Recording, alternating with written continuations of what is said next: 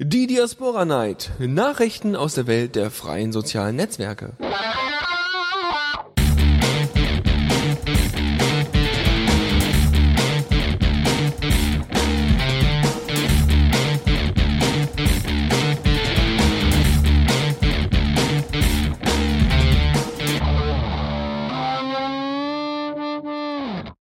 Ja, hallo und herzlich willkommen zu einer neuen Ausgabe der Diaspora Night. Ein bisschen verspätet heute, aber es findet trotzdem noch statt. Natürlich findet es heute noch statt, nur weil ich viel zu spät hier war und eigentlich mich auch gar nicht, also kaum irgendwas vorbereitet habe und und und heißt das doch nicht, dass die Diaspora Night ausfällt. Wo kommen wir denn da hin? Ja, ja, äh, kurz dachte ich, hier fehlt ein Dennis. Alleine kriege ich das nicht hin, weil ich auch nicht vorbereitet bin.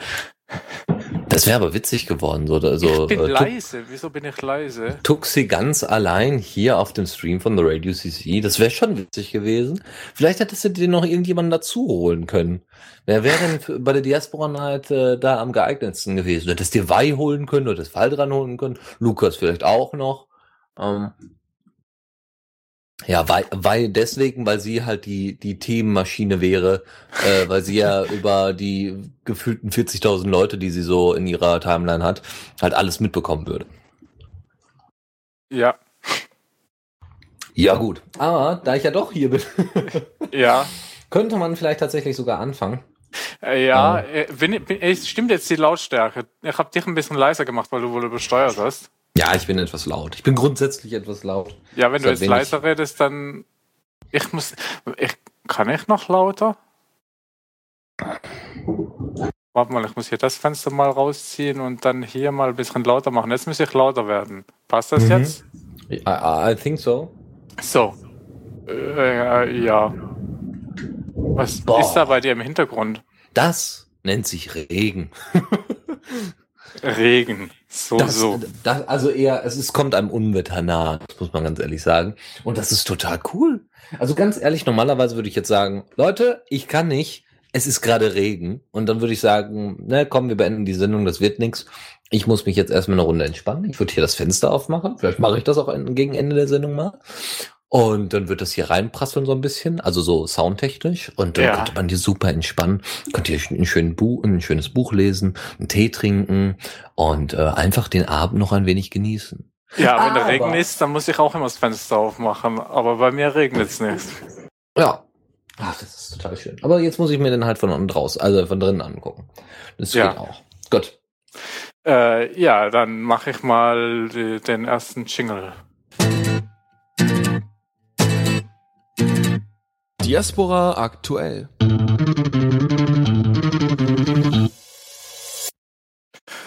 So, und jetzt können wir auch anfangen. Mhm. Also, äh, witzigerweise hatte Deus, äh, ich hatte mich mit Deus so die letzten Tage in Mumble sehr oft unterhalten und so und auch so mit so ein paar anderen Vögeln, äh, die ständig im Mumble rumschwirren, ne? Falls ihr da auch Lust Mhm. habt, könnt ihr natürlich dazu stoßen, wer auch immer da noch gerade zuhört und im Chat ist und so. Ähm, das ist, macht immer Spaß. Und Deus kam letztens auf die Idee, äh, quasi ein Diaspora Night Bullshit Bingo zu entwerfen. Also wer das Prinzip von Bullshit Bingo noch nicht kennt, das ist äh, so eine Tabelle und da sind halt so Felder wie bei, bei Bingo, ne? Mhm. So, und dann sind Wörter da drin. Also da sind Wörter in diesen einzelnen Zellen, äh, also in Kästchen drin. Ja, Und äh, um eben zum Beispiel bei Politikern macht man das gerne, ja. Also wenn es zum Beispiel um äh, Kriminalität im Internet geht, ja, oder oder um Urheberrechtsverletzung oder sowas, dann gibt es so ein paar Stichwörter, die halt immer auf, äh, aufkommen. Zum Beispiel Äh, geistiges Eigentum oder sowas. ja, De Deus spielt das wohl schon Ach so, okay, okay. Mhm. seit Wochen. Genau. Aber das, das könnte man wirklich machen. Dann können das die Leute im, im Chat spielen, während wir Sendungen machen.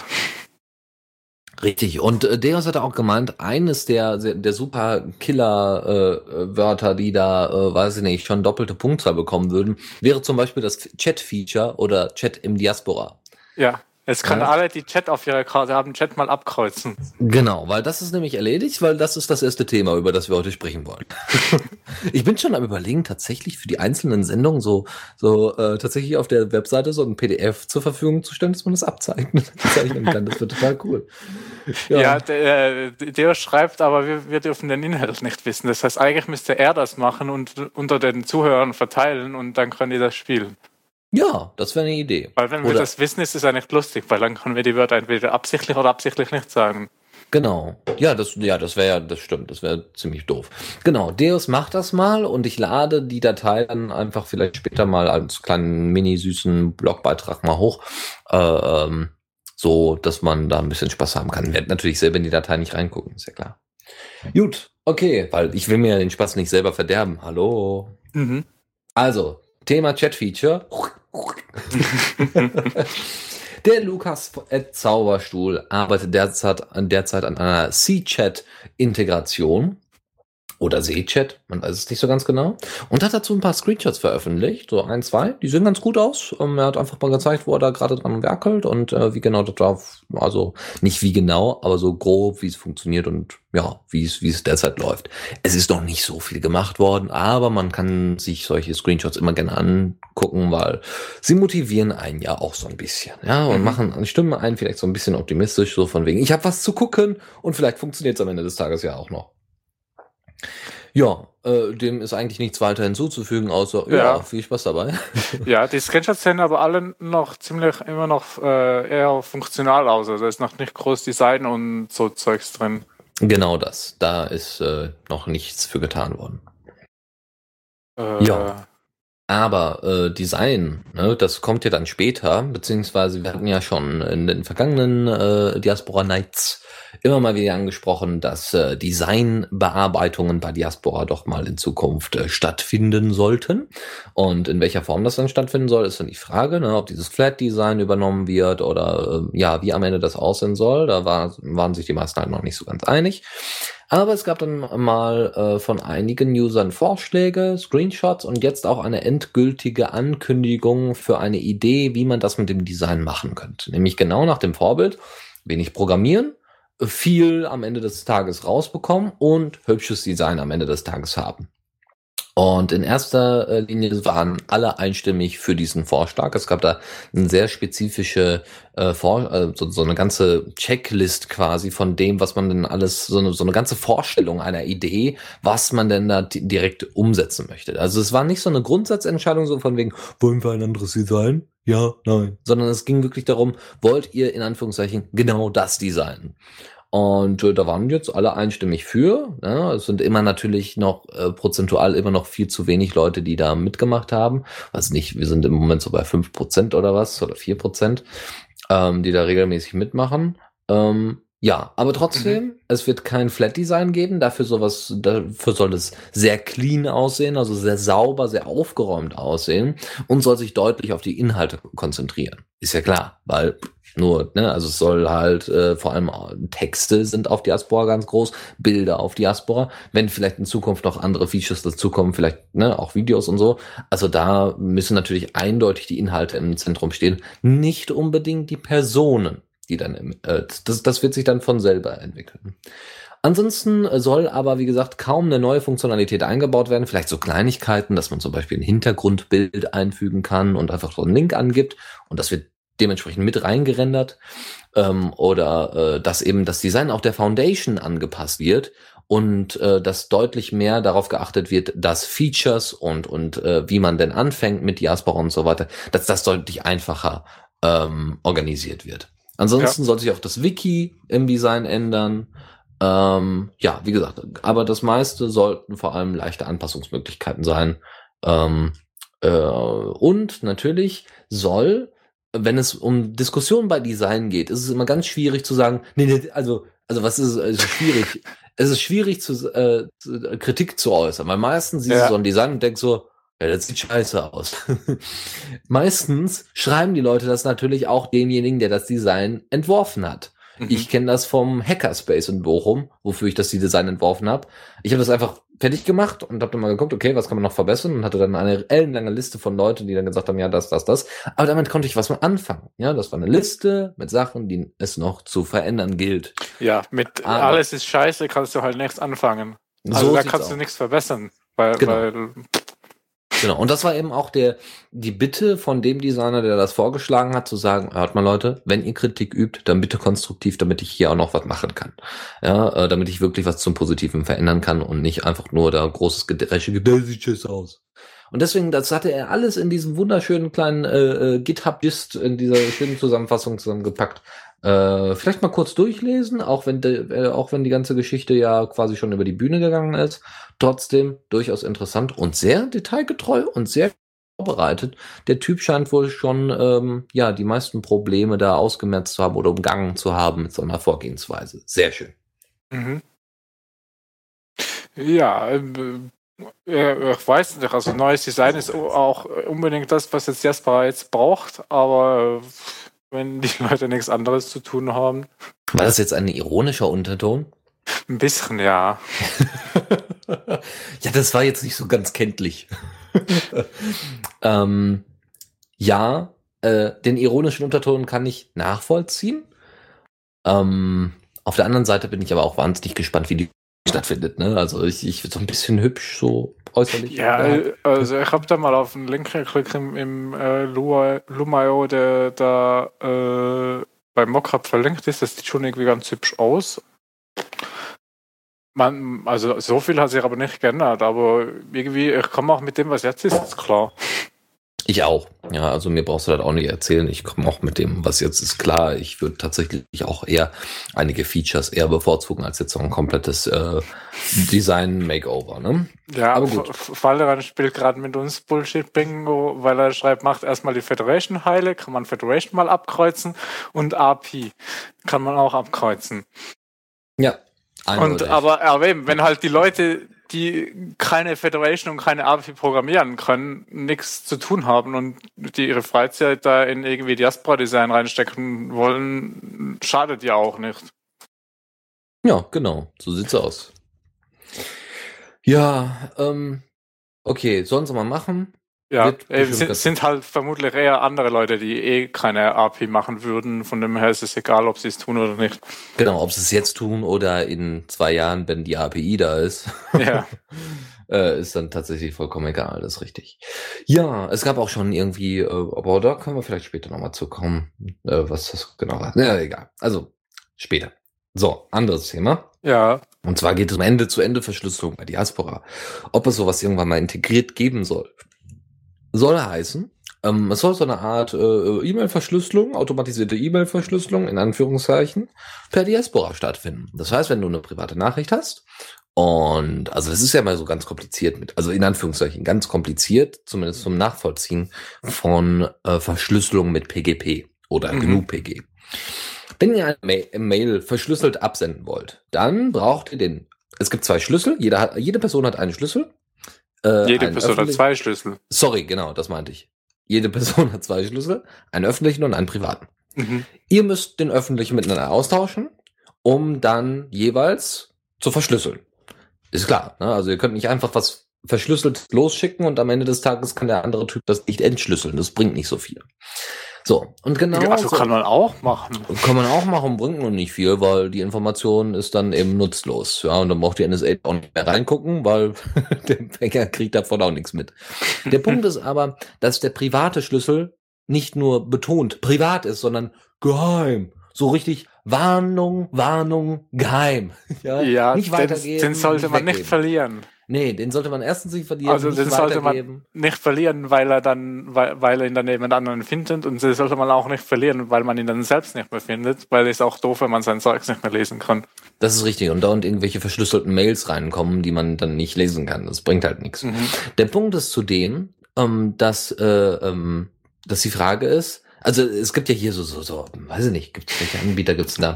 es gibt so, es gibt so Leute, die meinen, ja, ich hätte ja gerne dieses, äh, die Webmail, so, so Webmail-Interface, ja, also ich hab, bin jetzt bei T-Mobile, beispielhaft, wenn es bei, bei der Telekom und die bieten jetzt verschlüsselte Nachrichten an und dann ist mein privater und öffentlicher Schlüssel ist tatsächlich auf dem Server von T-Mobile. Ja. Das ist natürlich alles ganz super und toll und total praktisch, aber total nutzlos. Dann könnte es auch komplett unverschlüsselt agieren. Weil, wenn die Telekom den privaten Schlüssel kennt, hast du ein fucking Problem, weil dann kann die Telekom natürlich die Sachen entschlüsseln. Gmail möchte das zum Beispiel demnächst integrieren, also Google Mail.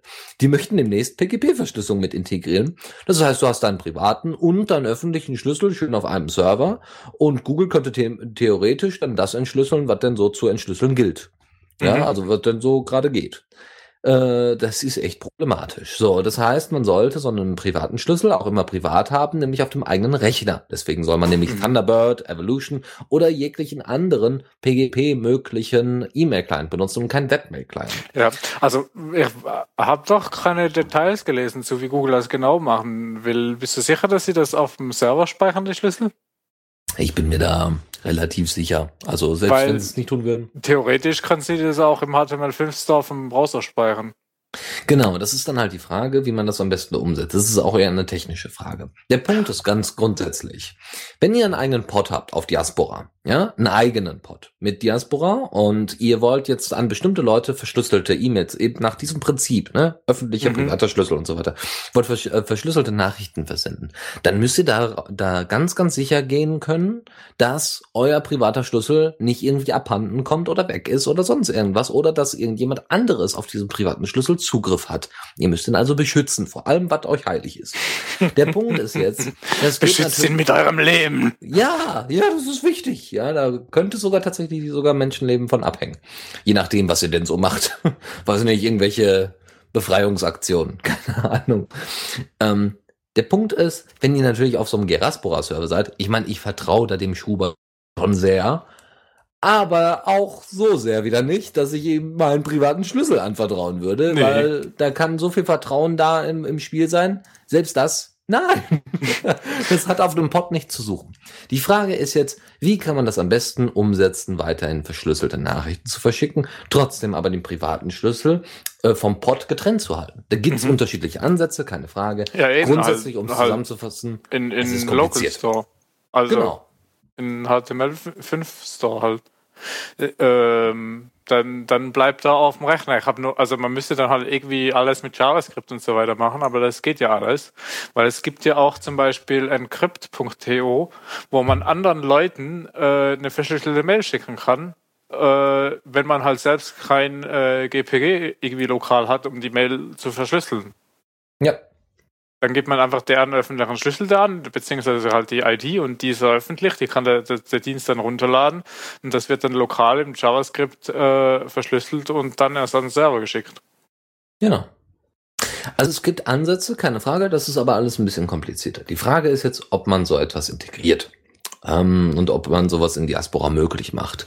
Ähm, da gab es schon durchaus Diskussionen zu, so dass man sagen könnte, ja, Diaspora ist ja jetzt nicht grundsätzlich, also grundsätzlich ist erstmal Diaspora für Dezentralisierung und dafür steht es und für eine einfache Handhabe. Dass sie jetzt noch Encryption beikommt, ja, das ist zwar ganz nett, aber das brauchen wir jetzt auch nicht unbedingt. Andere Stimmen sagen da wiederum, ja, also Encryption in Diaspora und Dezentralität und, und, und und einfache Handhabe und so, das wäre natürlich alles in Kombination super.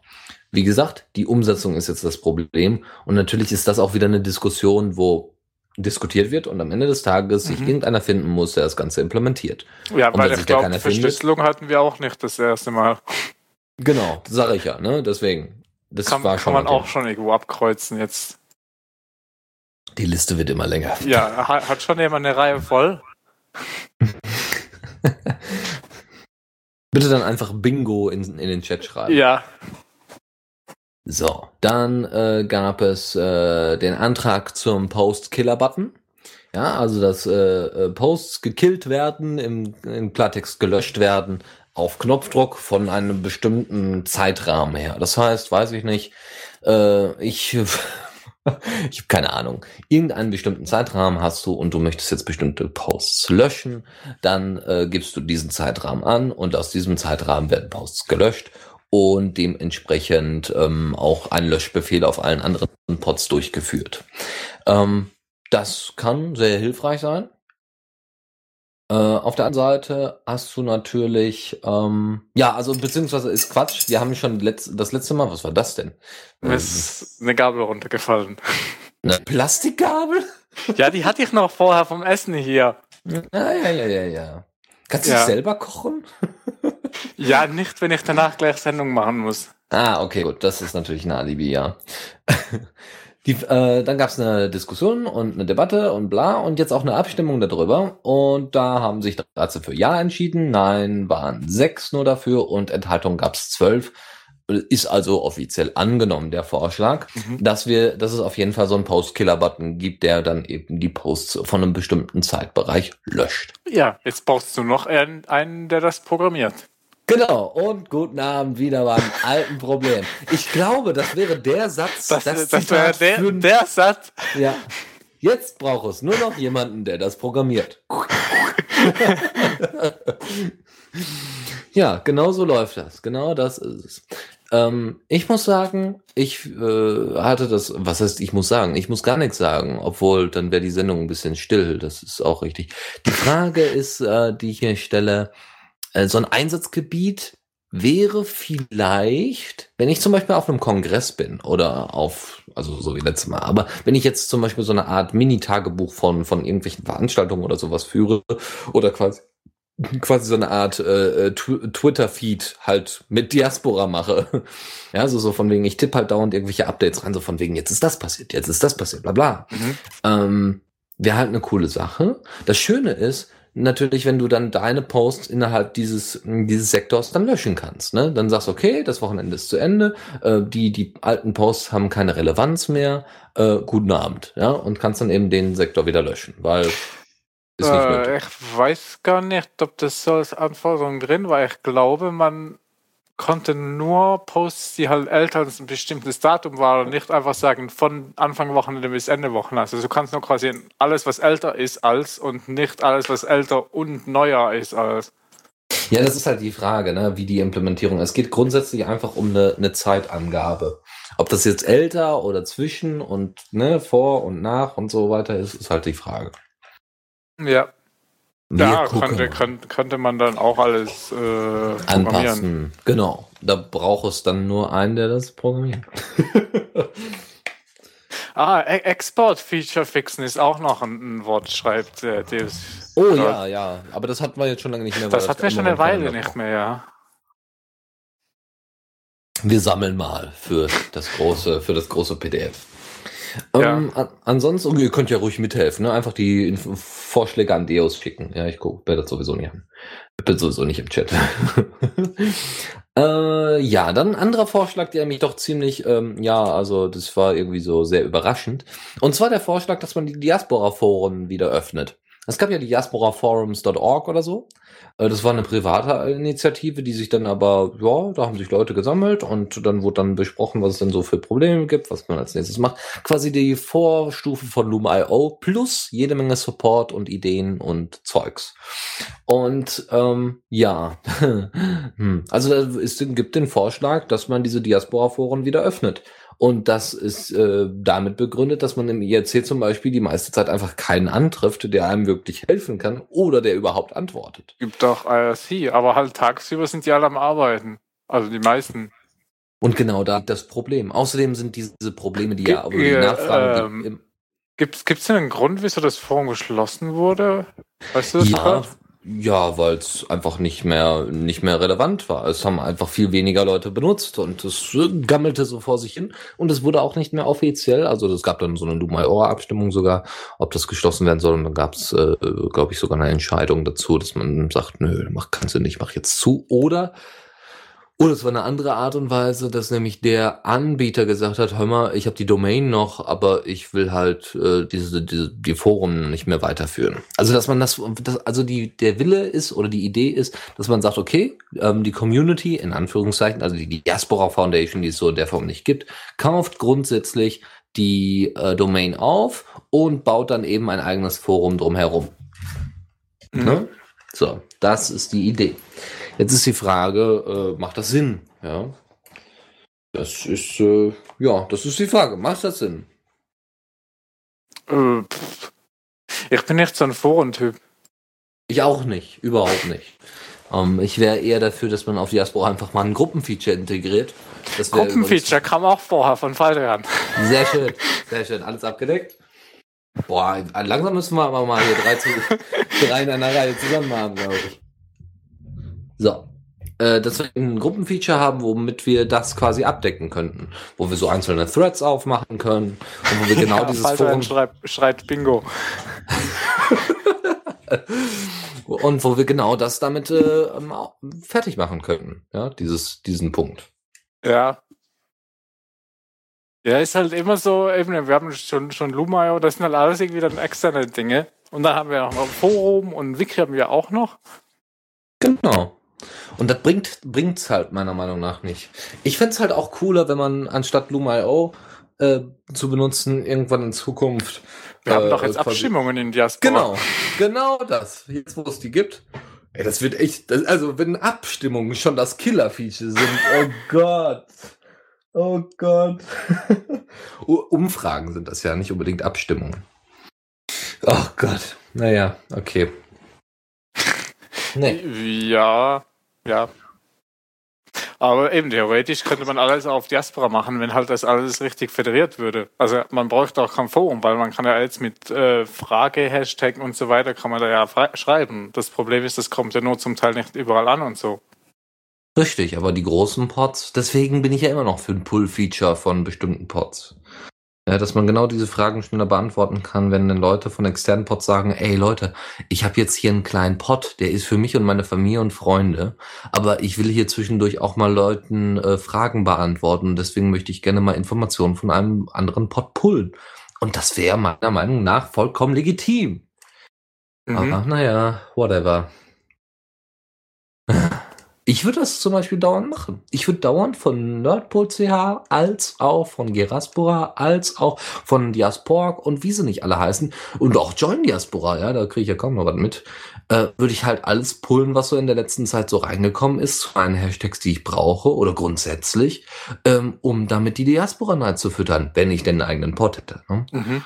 Ähm, weil ich brauche die Informationen und da ist mir dann auch egal, ob, äh, ne, wie viel Speicherplatz das frisst und was für ein Aufwand das ist. Ja, jetzt, jetzt hast du einfach auf allen einen Account. Äh, nee, nee, nee, nee. Ich habe auf Geraspora einen Account und der wird sich, glaube ich, auch äh, über längere Zeit nicht ändern. Ähm, aber das geht halt nicht. Ne? Also das ist halt, ist halt schrecklich. Da muss was getan werden. Da braucht man nun einen Programmierer, der das programmiert. Ne? Ja, Ganz ehrlich, ich bin dafür, dass Tobias diesen Satz einspricht und wir und den dass ich einfach dann den jedes Knopf Mal habe. Genau, das ist ein Jingle. Ja? Ja, Wir brauchen das nur ist, jemanden, der das ist wie. Faldrian mit seinem vom gleichnamigen Album. Mhm. mhm. Genau, da bin ich auch für, dass das, äh, dass das Tobias einspricht. als Jingle. Ja, das, das brauchen wir. Okay, Idee packen wir auf jeden Fall ans Ende äh, der Sendung und werden wir dann Tobias mal tragen. Ja. So, noch eine Kleinigkeit und zwar nochmal auf Loom.io war äh, Alex äh, Probjanski, der gefragt hat, wie das denn mit den Zeitstempeln in Diaspora funktioniert.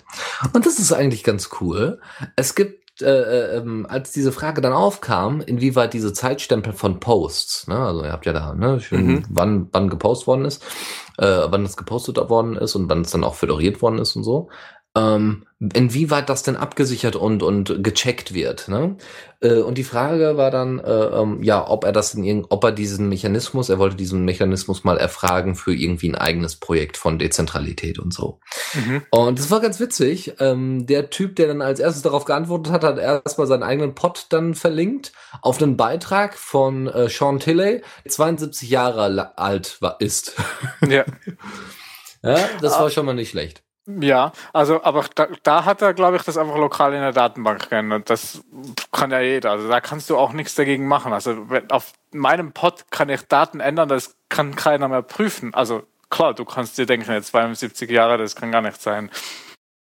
Ja, genau. Aber, aber äh, da kann Diaspora nichts mehr dagegen machen, weil wenn da Diaspora da was gegen machen würde, könnte ich es auch einfach umprogrammieren, weil auf meinem Server kann ich machen, was ich will. Genau. Genau, das ist der Punkt. Ähm, eine andere Sache ist wohl, äh, ähm, dass, genau, also die, die po der, der, der, Punkt ist eher, ähm, wenn du das auf deinem eigenen, also wenn du einen föderierten Beitrag hast. Also Sean Tiller ist ja, ist der immer noch auf John Diaspora oder ist inzwischen mal ge, ge, geswitcht? Weißt du Mhm. das zufällig? Ich weiß es nicht, müsste ich nachgucken. Auf jeden Fall, äh, Dead, Dead Superhero heißt der Typ ja, glaube ich. Mal kurz gucken, der Sean, der Sean, der Sean, Sean das Schaf. Sean Tiller.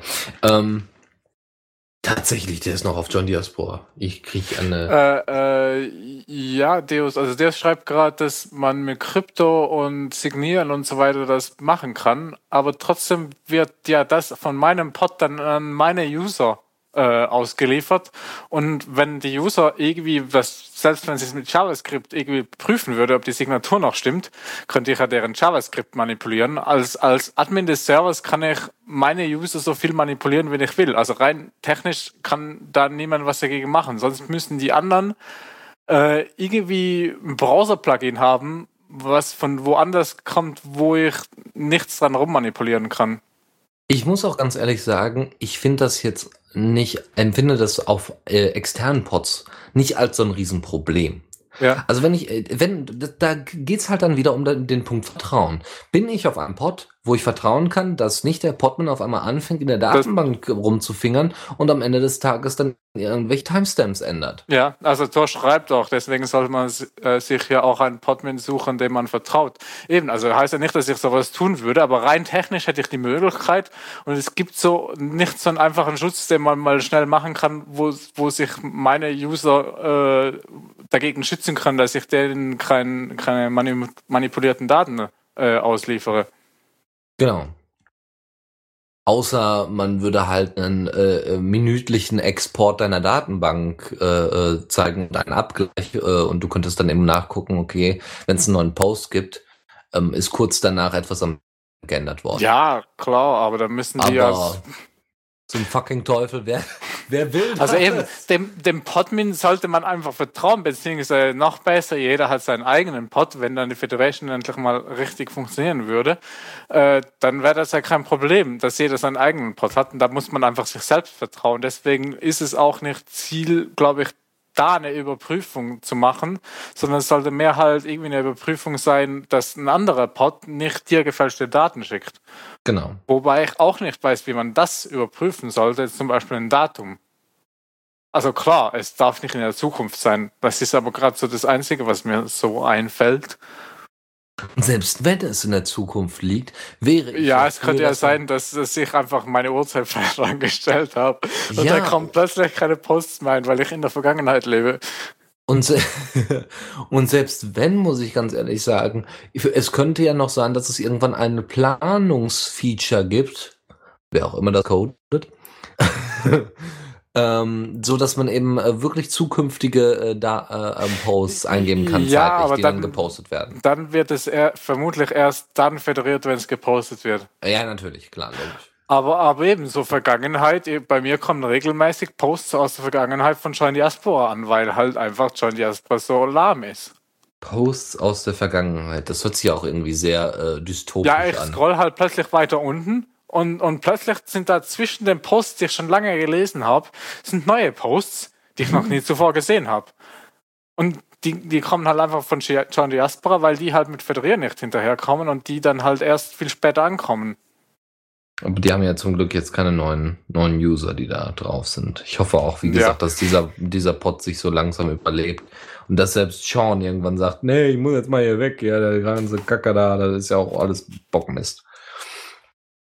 Naja, also das war auf jeden Fall sehr, sehr hübsch.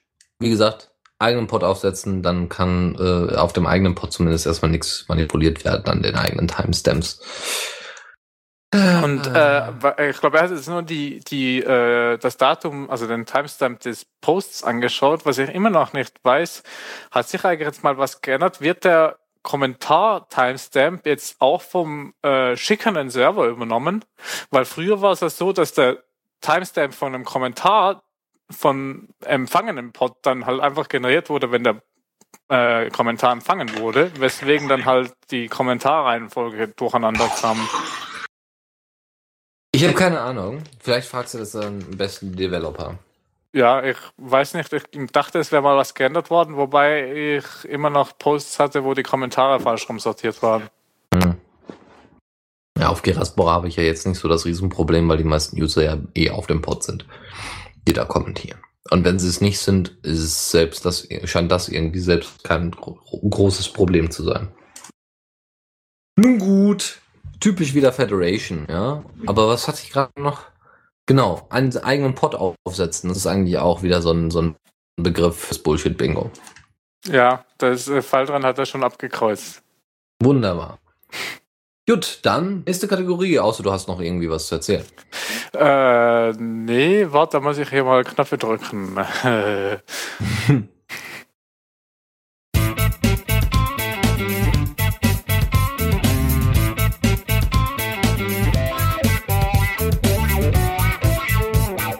Blick aus dem Fenster.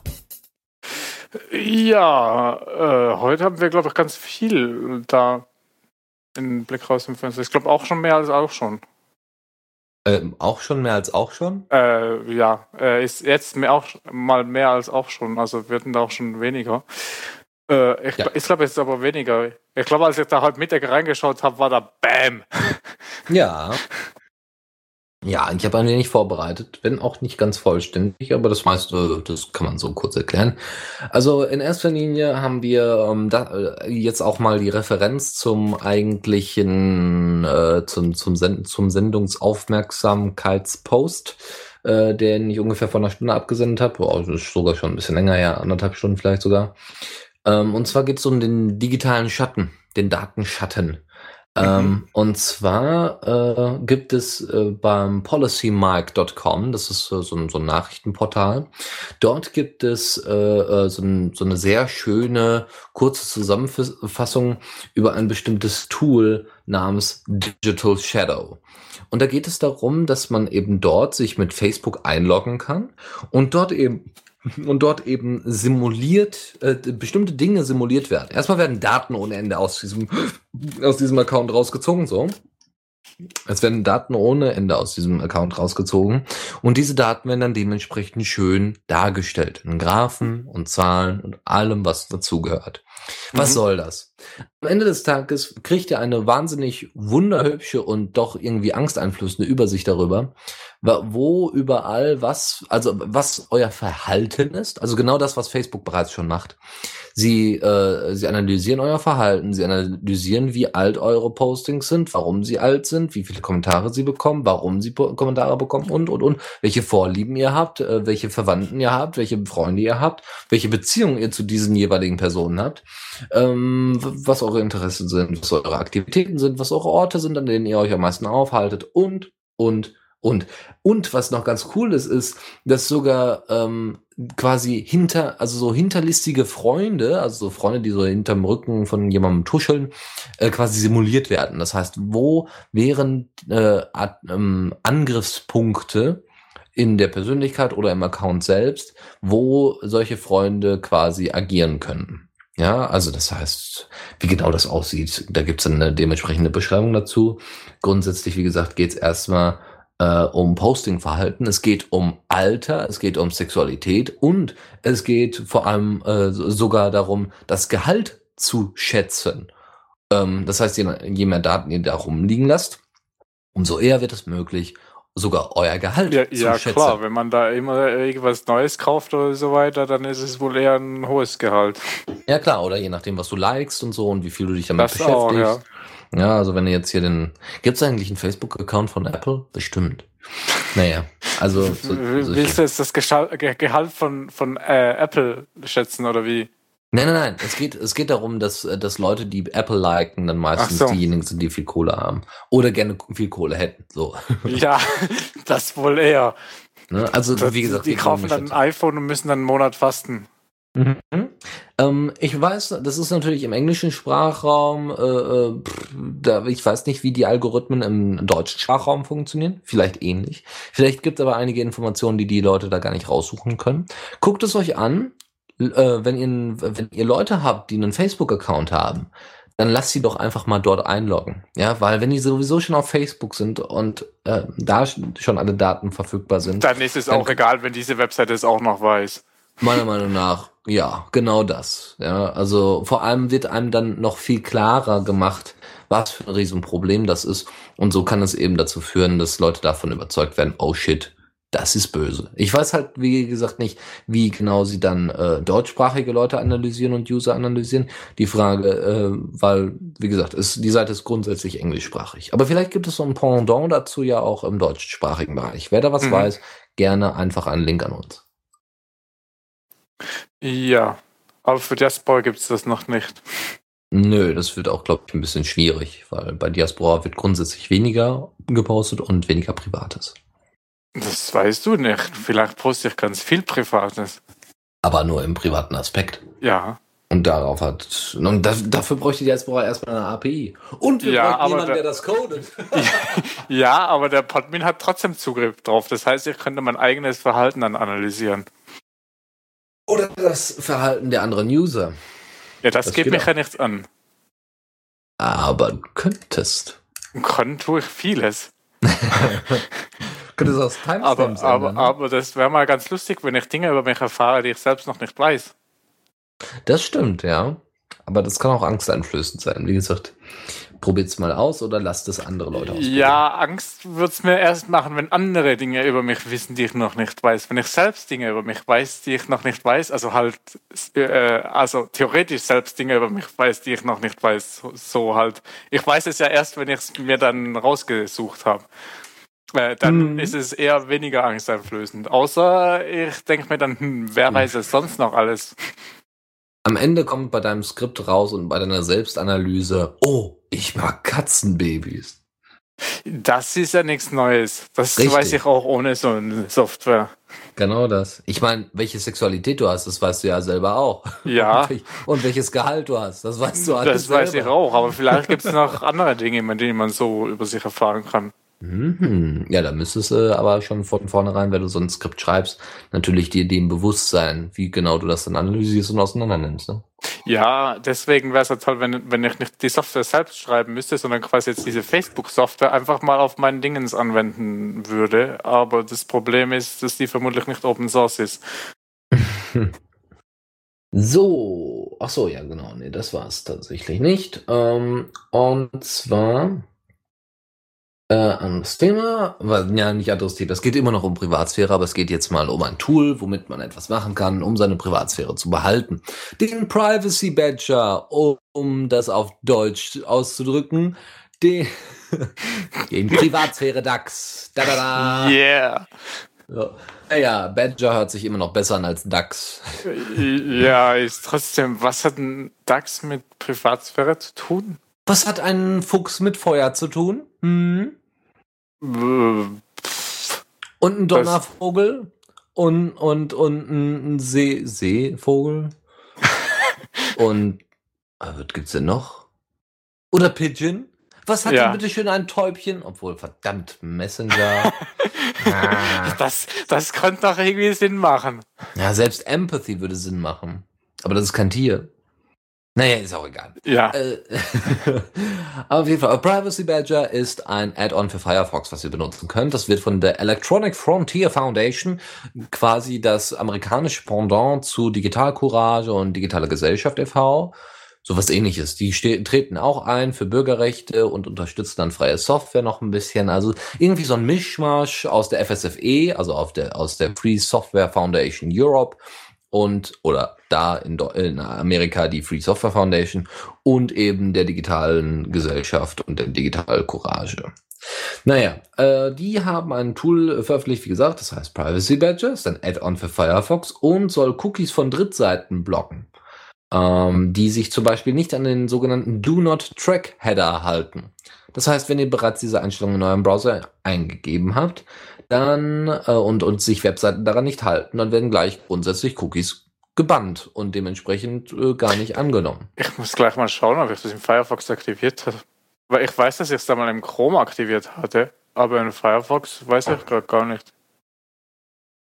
Wie gesagt, Cookies sind ja dafür da, um euch wieder zu Ja, identifizieren. Bann eh alle Cookies, die mich nichts angehen. Ja, sieht bei mir ähnlich aus. So, äh, das Schöne ist, der Quellcode dieser Plugins ist natürlich, natürlich Open Source und dann auch noch freie Software, veröffentlicht unter GPL Version 3 Lizenz und basiert teilweise auf AdBlock Plus. Mhm. Aber steckt, die Entwicklung steckt halt noch in den Kinderschuhen, ist alles noch nicht super, ist eher so Alpha statt Beta. Und hat noch viel, viel vor sich. Aber das wär, könnte natürlich eine super Alternative zu Ghosty zum Beispiel, äh, Ghostry sein, was ich derzeit nutze. Ja, ich sehe gerade, äh, ich habe das nicht angeschaltet. That I want, that I, warte mal, was muss ich tell sites that I do not want to be tracked. Ich kann auch sagen, ich, ich, ich, ich will getrackt werden. Hier, trackt mich. Oder Ja, was, jetzt, was jetzt angekreuzt war, dass ich einfach gar nichts sage. Aber dass man sagen kann, hier, trackt mich. Ich will unbedingt getrackt werden. Wenn er es nicht tut, dann bin, werde ich böse. Ich muss ja sagen, äh, das kann ja sogar sinnvoll sein, wenn du einen Honeypot aufsetzen möchtest. Äh, für, für, die, für digital, für, digital äh, für, für Daten. Ein Honeypot ist, äh, wer es nicht kennt, bei, bei Virensoftware, also Leute, die, also Leute, die Virensoftware entwickeln, Antivir und Kaspersky und wie sie nicht heißen, die haben sogenanntes Honeypot. Äh, Honeypots. Das sind ähm, Computer, die extra aus, also die aussehen wie ganz, die von außen für den Hacker und für den Virus aussehen wie ganz normale, gerade benutzte Rechner. Ja, so ein Windows XP-Rechner, Windows 7, was auch immer. Und die werden halt, die sollen im Großen und Ganzen ähm, diese Viren anziehen. Also sollen, sind halt offen wie ein Scheunentor und sagen, liebe Viren, kommt mal hin. Ja, Das da muss man nur irgendwelche Leute an einen Windows-Rechner setzen und denen sagen, klickt einfach alles an, was toll aussieht und blinkt. Genau. Und Ähm, geht auf Download-Portale und klickt alle Download-Buttons an, die ihr findet. Genau, oder überhaupt alle Links. Äh, der, der, der witzig wird's dann eher, also es ist so ein bisschen wie splitterfast nackt durch die Quarantänestation laufen und am Ende des Tages sich dann wundern, dass man sich was eingefangen hat. Nein, es geht viel eher darum, dann zu erkennen, welche Sache man sich eingefangen hat, um dann dementsprechende Patches zu bauen Mhm. oder dementsprechende Warnsignale und Warnungen äh, zu veröffentlichen. Vorsicht, diesen Virus gibt es jetzt neuerdings. Der ist neu, der ist gerade da und bitte Vorsicht. Ähm, ja, Gab es denn Also. nicht heute diese News, dass äh, äh, Virenscanner tot sind? Hm. Mag sein. Sch schön, dass die das jetzt auch mal einsehen, weil ich habe schon seit Jahren keinen Virenscanner mehr. Damals, als ich noch Windows hatte, hatte ich noch einen. Aber der hat irgendwie nie was getan, nur langsamer gemacht. Genau, in erster Linie hat er langsamer gemacht oder war grundsätzlich langsam, weil er das komplette System durchsuchen musste. Ja. Was auch schon schrecklich genug war. Ja. Ansonsten, äh, andere Nachrichten, andere, andere witzige Sachen. Ähm, das Twister-Interface. Ja, wir sprechen ja zwischendurch mal noch über Twister, weil ich selber noch auf meinem Hauptrechner habe. Ähm, und Twister habe ich jetzt vor kurzem mal wieder ein bisschen ausprobiert und lasse es immer mal wieder schön im Hintergrund laufen und so. Das ist äh, eine Twitter-Alternative, wenn man möchte, die basierend auf Bitcoin-Technik und Bitcoin-Technik basiert. Ja, irgendwie so. Ich glaube Bitcoin-Technik. Also im Sinne von, dass jeder, ah, sie, ja, die Technik hinter Bitcoin könnt ihr euch gerne mal in YouTube-Videos dementsprechend angucken. Das ist relativ gut erklärt. Das ist besser, als wir das jetzt hier gerade können.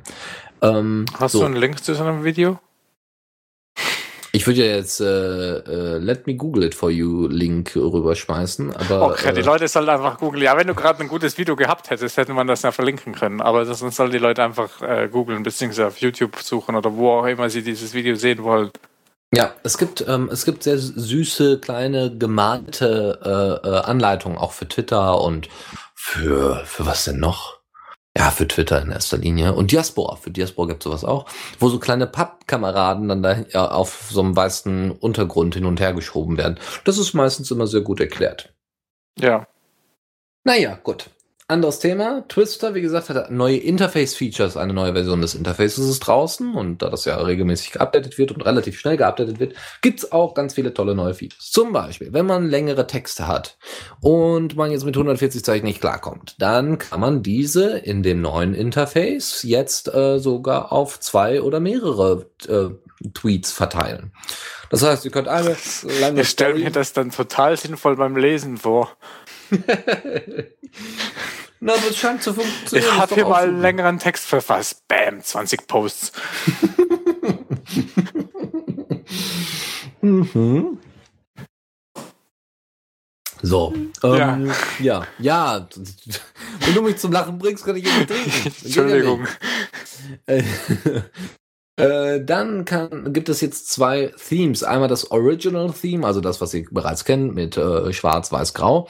Und dann das Calm Theme, was ein bisschen bläulicher angehaucht ist und ein bisschen andere Struktur aufweist.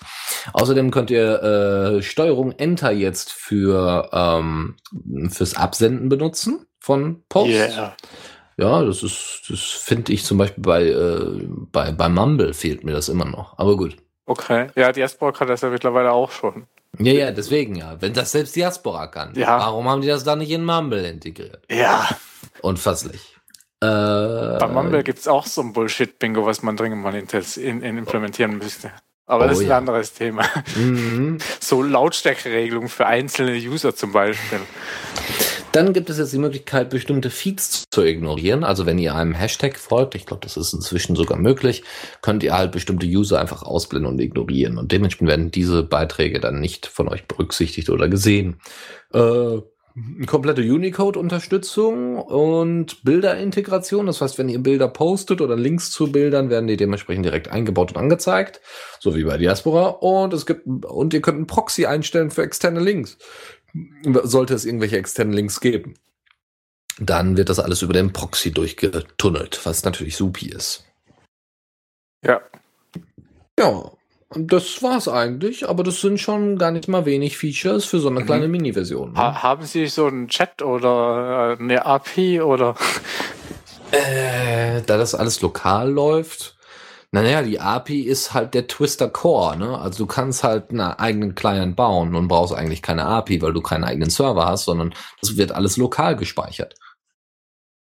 Ja, aber es muss ja mit anderen Leuten kommunizieren. Aber wenn das lokal, ach so, wenn das lokal gespeichert wird, dann Brauchst du keine API. ja, aber Also wie machst du das? Wie machst du das denn, wenn du dann vom Handy drauf zugreifen willst? Ihr mit eurem Handy, ihr mit eurem neumodischen Vierelefant. Ja, Entschuldigung.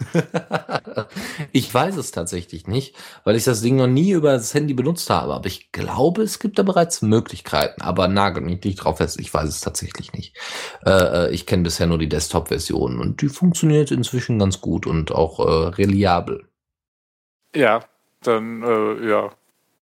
Für, für mich wäre halt, also oft brauche ich es nicht auf dem Handy, aber wenn man mal halt mal unterwegs ist, äh, dann will man schon mal auch irgendwie was da vielleicht posten oder mal lesen. Ja, sicher. So als Twitter-Alternative ist das, wie gesagt, ganz gut. Ja, vor Auch allem Twitter. so schnell ist. Ja, genau, vor allem Twitter möchte man eigentlich äh, mobil lesen, genau. Gut, andere Geschichte von Twister zu Skype. Äh, Skype hat einfach sensible Daten. Also wenn ihr Skype installiert habt und da sind irgendwelche, äh, da gibt's ja so Einstellungsordner und in diesen Einstellungsordner ist halt komplett unencrypted, also unverschlüsselt, sind da eure Daten offengelegt. Passwort und so weiter und weiß ich nicht, Kontakte und noch so ein paar Das, sensible das, Daten. äh, das ist aber bei zum Beispiel Pitchfin ist das auch so. Ja, tatsächlich. Ja, bei- also die, die, die, die Kontodaten äh, sind da auch einfach in einem XML in deinem Home-Ordner. Das ist tatsächlich nicht so gut. Also weiß ich nicht. Wenn es lokal ist, finde ich das nicht so schlimm. Weil ich habe ja meine Festplatte gecryptet. Also Ich ist es, auch. mir, ist es ja. mir scheißegal, wenn es da liegt. Also, Sicher, das Problem ist, was man wohl rausgefunden hat, ist, also was man schon vor. Mir kommt diese News auch, auch wenn, ich habe ja extra nachgeguckt, welches Datum, die ist ja tatsächlich aus diesem Jahr und es ist auch ne, vor kurzem erst, vor zwei Wochen, glaube ich, oder was, äh, hochgekommen. Ähm, aber eigentlich kannte ich diesen, diesen Fehler schon, falls ihn jetzt jemand noch nicht kannte und irgendjemand noch Gründe für einen Skype-Austritt haben braucht, der könnte vielleicht das zu Rate ziehen. Wenn das Pigeon natürlich jetzt auch hat, ist natürlich auch problematisch. Bei Skype ist es aber so, dass Skype so- sowieso schon mal auf Mozilla, auf äh, Daten von Mozilla Firefox, auf den Firefox-Ordner irgendwie zugreifen wollte. Also da gab es irgendwie so ganz, ganz studrige Geschichten, äh, dass das wohl mal der Fall gewesen ist, dass Skype irgendwie so zwischendurch mal auf den Ordner von Firefox ja, zugreift. gut, das und da Daten geht gar abgreift. nicht. Ne? Also da, da müsst ihr nochmal nachgucken. Also ich, ich glaube, es gab diesen Bericht nochmal, ähm, nochmal nachschauen. Aber grundsätzlich ist es schon eine ziemlich heftige Aktion. Aber, aber eben, Pitchin muss das Passwort äh, ja im Klartext speichern, weil es muss es ja äh, äh, beim Anmelden mitschicken. Das, das heißt, irgendwie muss es das Passwort wissen, aber Fall dann schreibt, deshalb speichere ich bei mir das auf der Arbeit nicht ab. Also, äh, ja, wenn, wenn man halt einen Rechner hat, dem man nicht vertraut, dann sollte man das Passwort nicht speichern, weil es ist dann halt einfach lesbar, beziehungsweise man kann ja auch einfach dann Pitchen starten und dann meldet sich's an. Also äh, eben, wenn, wenn man da Passwörter und so Zeugs im Klartext speichert, finde ich das nicht wirklich schlimm. Äh, weil eben die Festplatte ist anschließend sich verschlüsselt, beziehungsweise kann man und sollte man da verschlüsseln und dann ist es ja weiterhin sicher. Es gibt ja andere Möglichkeiten, zum Beispiel den Gnome Keyring nutzen, äh, indem ihr quasi eure ganzen Passwörter quasi unter einem Masterpasswort vereint und die dann dementsprechend freigeschaltet ja. werden. Das wäre eine super Sache, wenn es dann eine Integration in Pidgin für gäbe. Ich weiß nicht, ob Pidgin das äh, machen würde, wenn man äh, Gnome Keyring Dings, Dingens hätte. Ich habe halt kein Gnome Keyring Zeugs hier. Ja, ja, klar, klar. Aber es gibt ja auch noch Alternativen von Qt und KDE. Unter Linux jetzt zumindest. Ich weiß nicht, wie das vielleicht bei Key XPath könnte man dann eben eine, so, solche Schnittstellen einbauen für Leute, die dann eben Windows nutzen. Ja, und, und um zu verhindern quasi, dass halt ein Skype auf zum Beispiel einen Firefox-Ordner zugreift, äh, gäbe es ja theoretisch SE Linux, äh, wo man dann halt genau sagen kann, welche Programme auf welche Ordner zugreifen dürfen. Was aber ein bisschen aufwendig zum Einrichten ist. Genau. Aber genau. theoretisch ging es. Also für die ganz paranoiden Leute gibt es da Möglichkeiten. Mhm. Ja, genau, äh, genau. SE Linux oder Docker, aber das ist genau, das ist wie gesagt für die Leute, die auch in der Open Source Szene aktiv sind. Andere Geschichte von Skype, einen kleinen Link-Tipp zur Vorratsdatenspeicherung. Wir haben es ja öfters noch angesprochen. Der EuGH hat die Vorratsdatenspeicherung zumindest größtenteils für nicht äh, für verfassungswidrig oder menschenrechtsproblematisch angeprangert und deswegen nicht für durchsetzbar äh, äh, quasi erklärt. Und dementsprechend haben sich natürlich äh, viele VDS-Leute entweder aufgeregt, also Vorratsdatenspeicherung, die sich, äh, die sich dafür eingesetzt haben, aufgeregt und haben gesagt, ja, jetzt kann die VDS kommen und solche bla bla. Aber falls Leute immer noch nicht von der Vorratsdatenspeicherung wissen und ihr unbedingt irgendwelche coolen Beispiele haben wollt, dann gibt es dafür welche und es gibt nämlich einmal von, äh, von ähm, aus dem Nationalrat, heißt es ja bei euch in der Schweiz. heißt das wäre bei euch in der Schweiz. Ähm, gibt es den Grünen, also von den Grünen, von der Partei Die Grünen, äh, Fraktionspräsidenten Balthasar Glättli, äh, Glätti, Glättli? Glättli? Glättli. Glättli. Auf jeden Fall der Typ ähm, hat seine Daten von irgendwie einer Woche, einem Monat, irgendwie sowas zur Verfügung gestellt. Seine, nur seine Metadaten, seine Kontaktdaten ähm, zur Verfügung gestellt und die wurden dann dementsprechend visualisiert und aufbereitet. Das könnt ihr euch gerne mal angucken. Sieht sehr schön aus, um einfach mal zu zeigen, was die VDS so anrichten kann. Und es gibt noch mal andere VDS-Daten. Ähm, nochmal, um zu zeigen, wie das dann aussieht, auch nochmal schön aufbereitet. Und es gibt Immersion als Beispiel, was man mit Metadaten für alles machen kann. Immersion ist ein Programm, wo ihr euch quasi mit dem Google-Account anmelden könnt und somit eure Gmail-Daten quasi ausgelesen werden und analysiert werden und damit gezeigt wird, was denn die NSA in Anführungszeichen, wenn sie den Zugriff auf euer Gmail-Passwort und Co. bekommt, dementsprechend herausfinden könnte. Ja. Ja. So, dann anderes Thema. Nach der VDS kommt natürlich die Funkzellenabfrage in Berlin. Das ist auch schon etwas älter, das Thema. Obwohl, na, so alt auch wieder nicht. Also, die Berliner Polizei hat im letzten Jahr 50 Millionen Verkehrsdaten der Funkzellenabfrage gesammelt. Ähm, das geht aus einer Mitteilung der Senatsverwaltung für Justiz hervor. Ähm, ein System zur Benachrichtigung der Betroffenen per SMS würde 165.000 Euro kosten. Also das waren halt jedes Mal, wenn es so eine Funkzellenabfrage gibt, so von wegen, übrigens, wir haben jetzt deine Daten, dann würde das ungefähr 165.000 äh, Euro kosten, das einzurichten, dass jeder dann eine SMS bekommt, so von wegen, sie werden gerade überwacht. äh, der Punkt Und vor allem, wie oft würde man dann so eine SMS kriegen? Genau. Genau. Die Große Koalition hat äh, diese Funkzellenabfrage beschlossen, und zwar am 7. März 2013. Und das sieht doch sehr interessant aus. Also es ist äh, die, die Anzahl der Abfragen steigt wohl, außer 2012 waren es wohl nicht so viele. Ähm, grundsätzlich sind, dabei wurden insgesamt mindestens äh, 50 Millionen Datensätze erhoben. Davon sind 36 Millionen Datensätze allein in einem einzigen Verfahrenskomplex aus dem Bereich der organisierten Kriminalität erhoben worden. Und, und, und. Äh, bla bla bla. Das sind 5700 Datensätze pro Stunde. Äh, oder viel. Oder 1,5 Datensätze pro Sekunde. Das ist äh, problematisch. Ja, und da brauchst du nicht mal die NSA für. Ja, das geht nämlich alles von ganz allein. Das heißt, im Durchschnitt, statistisch, wäre im letzten Jahr jeder Einwohner Berlins 15 Mal äh, in den da in Datensätzen bei der Polizei gelandet. Statistisch natürlich. Das Mhm. würde bedeuten, 14 Mal im letzten Jahr wäre jeder Bewohner und Einwohner Berlins verdächtig gewesen. Ja, also 15, 14, hier steht 14,6. Ja. Ja, einmal ist es 15, einmal 14 gesagt. Äh? Ja, 15. Ja, hier steht 14,6. Ja, ich habe jetzt 15, 14. Ja, es kommt auf selbe mal raus, ja. Ja, ist schon richtig. Äh, der Punkt ist, dass eben die meisten Datensätze zu 80 Prozent aus sogenannten Datenverbindungen bestehen und zu den restlichen Prozent auf, also auf 20 Prozent auf Telefonie und Textnachrichten. Ja, das heißt, so wirkliche äh, inhaltliche Abfragen werden dementsprechend gerade in Anführungszeichen gerade mal zu 20 Prozent durchgeführt. Aber wenn ich bei einem, bei einem äh, Selbsthilfe-Telefon anrufe oder bei der äh, anonymen Alkoholiker-Hotline, ja, dann brauche ich nicht den Inhalt des Gesprächs zu haben und zu wissen, dass der Typ ein Problem hat.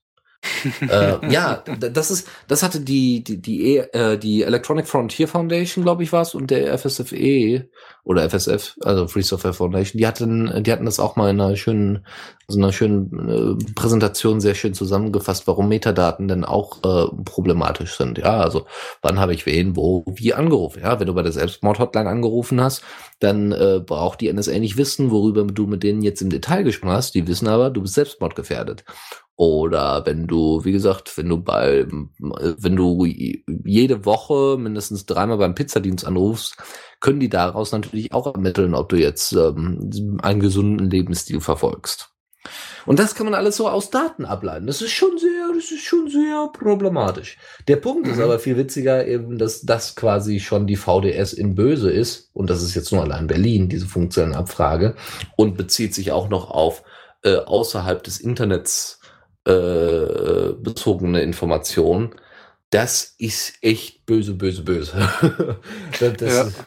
Aber das, eben, das äh, wird an anderen Orten auch nicht viel besser sein. Nö, natürlich nicht. Natürlich nicht. Das ist ja jetzt, wie gesagt, nur ein Beispiel, wie heftig das, äh, was für Ausmaße das haben kann. Gerade in Berlin, wo du so eine riesige linke, alternative, junge, kreative Szene hast, dann kann das natürlich nochmal ganz, ganz anders, äh, wird das natürlich nochmal ganz anders ausgelegt. Uh. So. Ach, Und- jetzt geht wieder die Rollläden runter. Ja, ich bin zum Kotzen. Das muss echt hier. Naja. Ist gleich fertig. Äh, kannst du mal ein bisschen ölen und so, dann quietscht es auch weniger. Nee, das ist jetzt das Wasser, was durch den Regen da reingelaufen ist. Ach so. jetzt immer noch? Jetzt ist fertig. Jetzt ist ruhig. So, apropos Ruhe. Ja. Ähm, damit du Ruhe vor Datenschnüfflern hast. Boah, ey. Der Überleitungskönig ist wieder zurück. Da, da, da, da. ähm, kennst du Tails? Nein. Tails ist eine Linux-Distribution. Ah, Und die eine so mehr. Noch eine, ja, aber die ist deswegen so interessant, weil sie quasi äh, auf Debian basiert. Okay, das ist jetzt nicht so interessant, aber weil sie noch ganz, ganz viele andere nützliche Tools für ja, also so, es ist I2P, also es ist so so äh, ähm, äh, komplett verschlüsseltes äh, Darknet, wenn man so möchte. Äh, Mhm. I2P ähm, äh, ist dabei, Firefox mit Tor-Browser und und Iceweasel und keine Ahnung. Also das ist irgendwie alles dabei. Ähm, ohne Ende Sicherheitsupdates sind jetzt reingekommen und das Interessante ist jetzt, dass die Version 1.0 jetzt veröffentlicht worden ist und zwar in stabil und nutzbar und toll. Das Ding ist für einen USB-Stick gedacht. Dort könnt ihr euren PGP-Key zum Beispiel hinterlegen. Theoretisch, wenn ihr dann natürlich auch den ganzen USB-Stick irgendwie verschlüsselt und so. Hm. Ähm, oder wie gesagt, könnt daraus eben äh, relativ sicher äh, heraus Dinge machen, die ihr gerade machen wollt. Äh, Mhm. Anonym und so. So, ja, und ansonsten, ähm, ja, haben sie eben noch ein paar, es gibt noch ein paar Möglichkeiten zum Mac-Spoofing und, und, und. Es wird, also sie wollen auf jeden Fall das eigene Arbeitspensum reduzieren und äh, die Infrastruktur der ähm, die Infrastruktur der, der Entwicklung von Tails äh, verbessern, so dass es automatisierte Tests gibt. Ja, also ihr bauen dann Software, dann wird das automatisch überprüft und wird gesagt, funktioniert oder funktioniert nicht. Und dann haben, müssen die nicht so lange nach einem Fehler suchen oder den äh, oder überhaupt gucken, ob, da, ob es da überhaupt einen Fehler gibt. Ja, automatisierte Tests sind eh toll. Ja, haben viele Vorteile. Hm. Ja, Sind nur erst das bringe ich dir auch mal noch bei. Ach ja, du musst mir noch ganz andere Sachen beibringen, glaub mal. Ja. Gut, das dazu, wer es benutzen möchte, bitte, bitte. 1.0er Version ist meistens ein Anzeichen für eine deutlich stabilere Version. Ich würde jetzt vielleicht noch ein paar Wochen warten und danach vielleicht die 1.1 Version oder sowas mal ausprobieren. Ja, dann, äh, wir wissen ja, dass Yahoo jetzt nicht unbedingt die, ähm, ja, datenbewussteste, also datenschutzbewussteste und privatsphärebewussteste Firma ist. Ja, ich meine, das ist auch eine Suchmaschine und die haben jetzt Tumblr und die haben dies und die haben jenes und die haben Flickr, ja. Und wollen natürlich auch Daten haben für ihre Suchmaschine. Und was macht man da? Genau, es gibt ja die Do Not Track Funktion, die wir ja vorhin schon angesprochen haben und wo Tuxi gerade mal nachgewerkelt hat, dass er doch verfolgt werden möchte. Und Ja, jetzt dann nicht mehr. Achso, okay. Und Yahoo ignoriert einfach diese Einstellung komplett. Das ist ja eine freiwillige Angabe. Ja, also Firefox hat gesagt, wir in- integrieren das. Und wenn Leute, wenn Leute mit diesem, mit dieser Kennzeichnung auf eine Webseite gehen, also mit dem Browser, im Browser steht Do Not Track und du gehst auf eine Webseite namens google.com oder yahoo.com äh, und diese Seite erkennt, aha, diese Person möchte nicht äh, ähm, bewacht und äh, getrackt werden und so. Mhm. Ähm, dann sagt die Seite, okay, dann machen wir das auch nicht. Aber Yahoo hat sich offiziell dazu ausgerufen, nö, das interessiert uns nicht. Wir ignorieren das komplett, diese Einstellung. Ähm, und zwar haben sie das damit begründet mit, wir glauben grundsätzlich, dass das beste Web ein persönlich zugeschnittenes ist, schreibt das Yahoo Privacy Team auf Tumblr. Tumblr gehört inzwischen auch zu Yahoo, falls es jemand noch nicht mitbekommen hat. Das ist natürlich fantastisch, ja, weil eine Filterbubble ist immer nur so gut wie der Anbieter der Filterbubble. Mhm. Ach ja, also das ist doch, das ist doch. Ah! Ich habe meine eigene Filterbubble. Ja, genau. Also es ist ja immer noch was anderes, wenn du die die grobe Wahl hast für eine Filterbubble. Also ich kann mir auf die selbst auf Diaspora habe ich eine Filterbubble. Ich Ja, bekomme nichts. fu- Da, da machst du halt deine eigene Filterbubble in- mit Genau. den Tags, den du folgst. Genau, und bin auch noch frei dadurch, äh, was ich da reinbekomme. Und dass ich überhaupt auf Diaspora bin, ist ja schon allein eine Filterbubble. Dass ich, ähm, nur das Schöne ist, ich kann sie selber manipulieren und verändern und anpassen. Wenn meine Interessen sich ändern, dann ja, ändert sich das auch. Ich möchte auch, ähm, deswegen folge ich zum Beispiel, ich glaube, Anarchismus folge ich sogar als Hashtag. Nicht, weil ich jetzt äh, dem An An Anarchismus fröne oder weil ich das besonders toll finde oder so. Ich finde die Idee, Grundidee ja ganz nett, aber äh, grundsätzlich bin ich davon noch nicht überzeugt. Aber ich habe mir das selber in die Filterbubble mit reingepackt, um mich damit zu beschäftigen und um eben Posts damit mitzubekommen. Mal Mhm. gucken. So, und äh, wenn, wenn jetzt irgendeiner auf die Idee kommt, ich werde dann Anarchist oder sowas, ja, dann werden mir wahrscheinlich noch ganz andere Sachen angezeigt, die mich äh, vielleicht gar nicht interessieren oder die ne, gar nicht für mich relevant sind. Das merken die dann schon, keine Frage. Aber grundsätzlich sind solche Möglichkeiten, natürlich, äh, solche, solche Informationen, die dann gesät werden, die in die Filterbubble gelangen, die ich nicht selber kontrollieren kann, manipulierbar. Wenn ich auf Twitter bin und da sind Tweets, die äh, eigentlich gar nicht in, in meiner Timeline auftauchen sollten, oder Tweets, die äh, obwohl sie in meiner Timeline auftauchen sollten, nicht da sind, ja, so wie es bei Facebook oft äh, der Fall ist. Du hast, äh, du folgst, weiß ich nicht, äh, Automotor Sport TV, keine Ahnung, und kriegst aber überhaupt gar keine Meldungen von Automotor Sport TV rein, so ungefähr, weil äh, du bereits BMW geliked hast und BMW genug Geld an Facebook gezahlt hat, dass die BMW-Posts immer an oberster Stelle stehen. Mhm.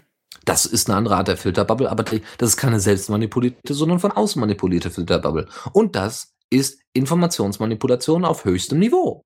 Weil du es noch nicht mal merkst. Ja, Ja. Dann, dann ist es eine Folterbubble. Eine Folter. Oh, ist schön. Ja, genau, eine Ja, da, Folterbubble. da hat Fallen vorne mehrmals ein tolles Bild gezeichnet mit einer Folterbubble. Mhm, genau. So. Gut. Das dazu, wie gesagt, aufpassen, wenn ihr Yahoo-Dienste benutzt, äh, die interessiert das alles. Ja, aber da, dazu kann man ja jetzt dieses andere, was wir oben hatten, dieses äh, äh, Privacy Badger äh, einsetzen, um, um dann halt da Cookies nicht zu speichern. So sieht's aus, ja. So, andere Geschichte. Ich war ja auf dem Aktivkongress in Hattingen. Ja, ganz Wochenende, hat Spaß gemacht, habt alles vielleicht mitbekommen. Ich habe da jetzt nicht so viel drüber geschrieben, gab es auch nicht so viel drüber zu schreiben. Also gab viel drüber zu schreiben, aber das war eher alles so ich, ich behalte das. Ihr sollt selber mal da hinkommen. Das ist echt interessant und dann unterhalten wir uns gerne mal darüber. Der Aktivkongress ist grundsätzlich ein Netzaktivistentreffen. Da kommen Leute hin, die sich für Netzpolitik interessieren und sich dafür einsetzen wollen und bestimmte Projekte durchsetzen und starten wollen und überhaupt mal auch so ein bisschen Motivation tanken wollen. Ich war da, hat Spaß gemacht. So, und der Punkt war, dass ähm, wir auch unter anderem über so Kleinigkeiten gesprochen haben, wie den Mail-Anbieter wechseln. Also anstatt bei Gmail zu sein, wechselt man zum Beispiel entweder zu seinem eigenen Mail-Anbieter, also äh, Pixie. ja. Ja, zum Beispiel. Oder äh, ne, setzt seinen eigenen Uberspace und, und, und. Oder seinen eigenen Server, komplett eigenen Server. Ähm, oder wenn man jetzt nicht so technisch bewandt ist wie Tuxi, ich und Co., dann hat man, dann sollte man vielleicht äh, äh doch eher zu einem ähm, bereits bestehenden Mail-Anbieter wechseln, zum Beispiel zu posteo.de. Ich glaube, de ist es oder org.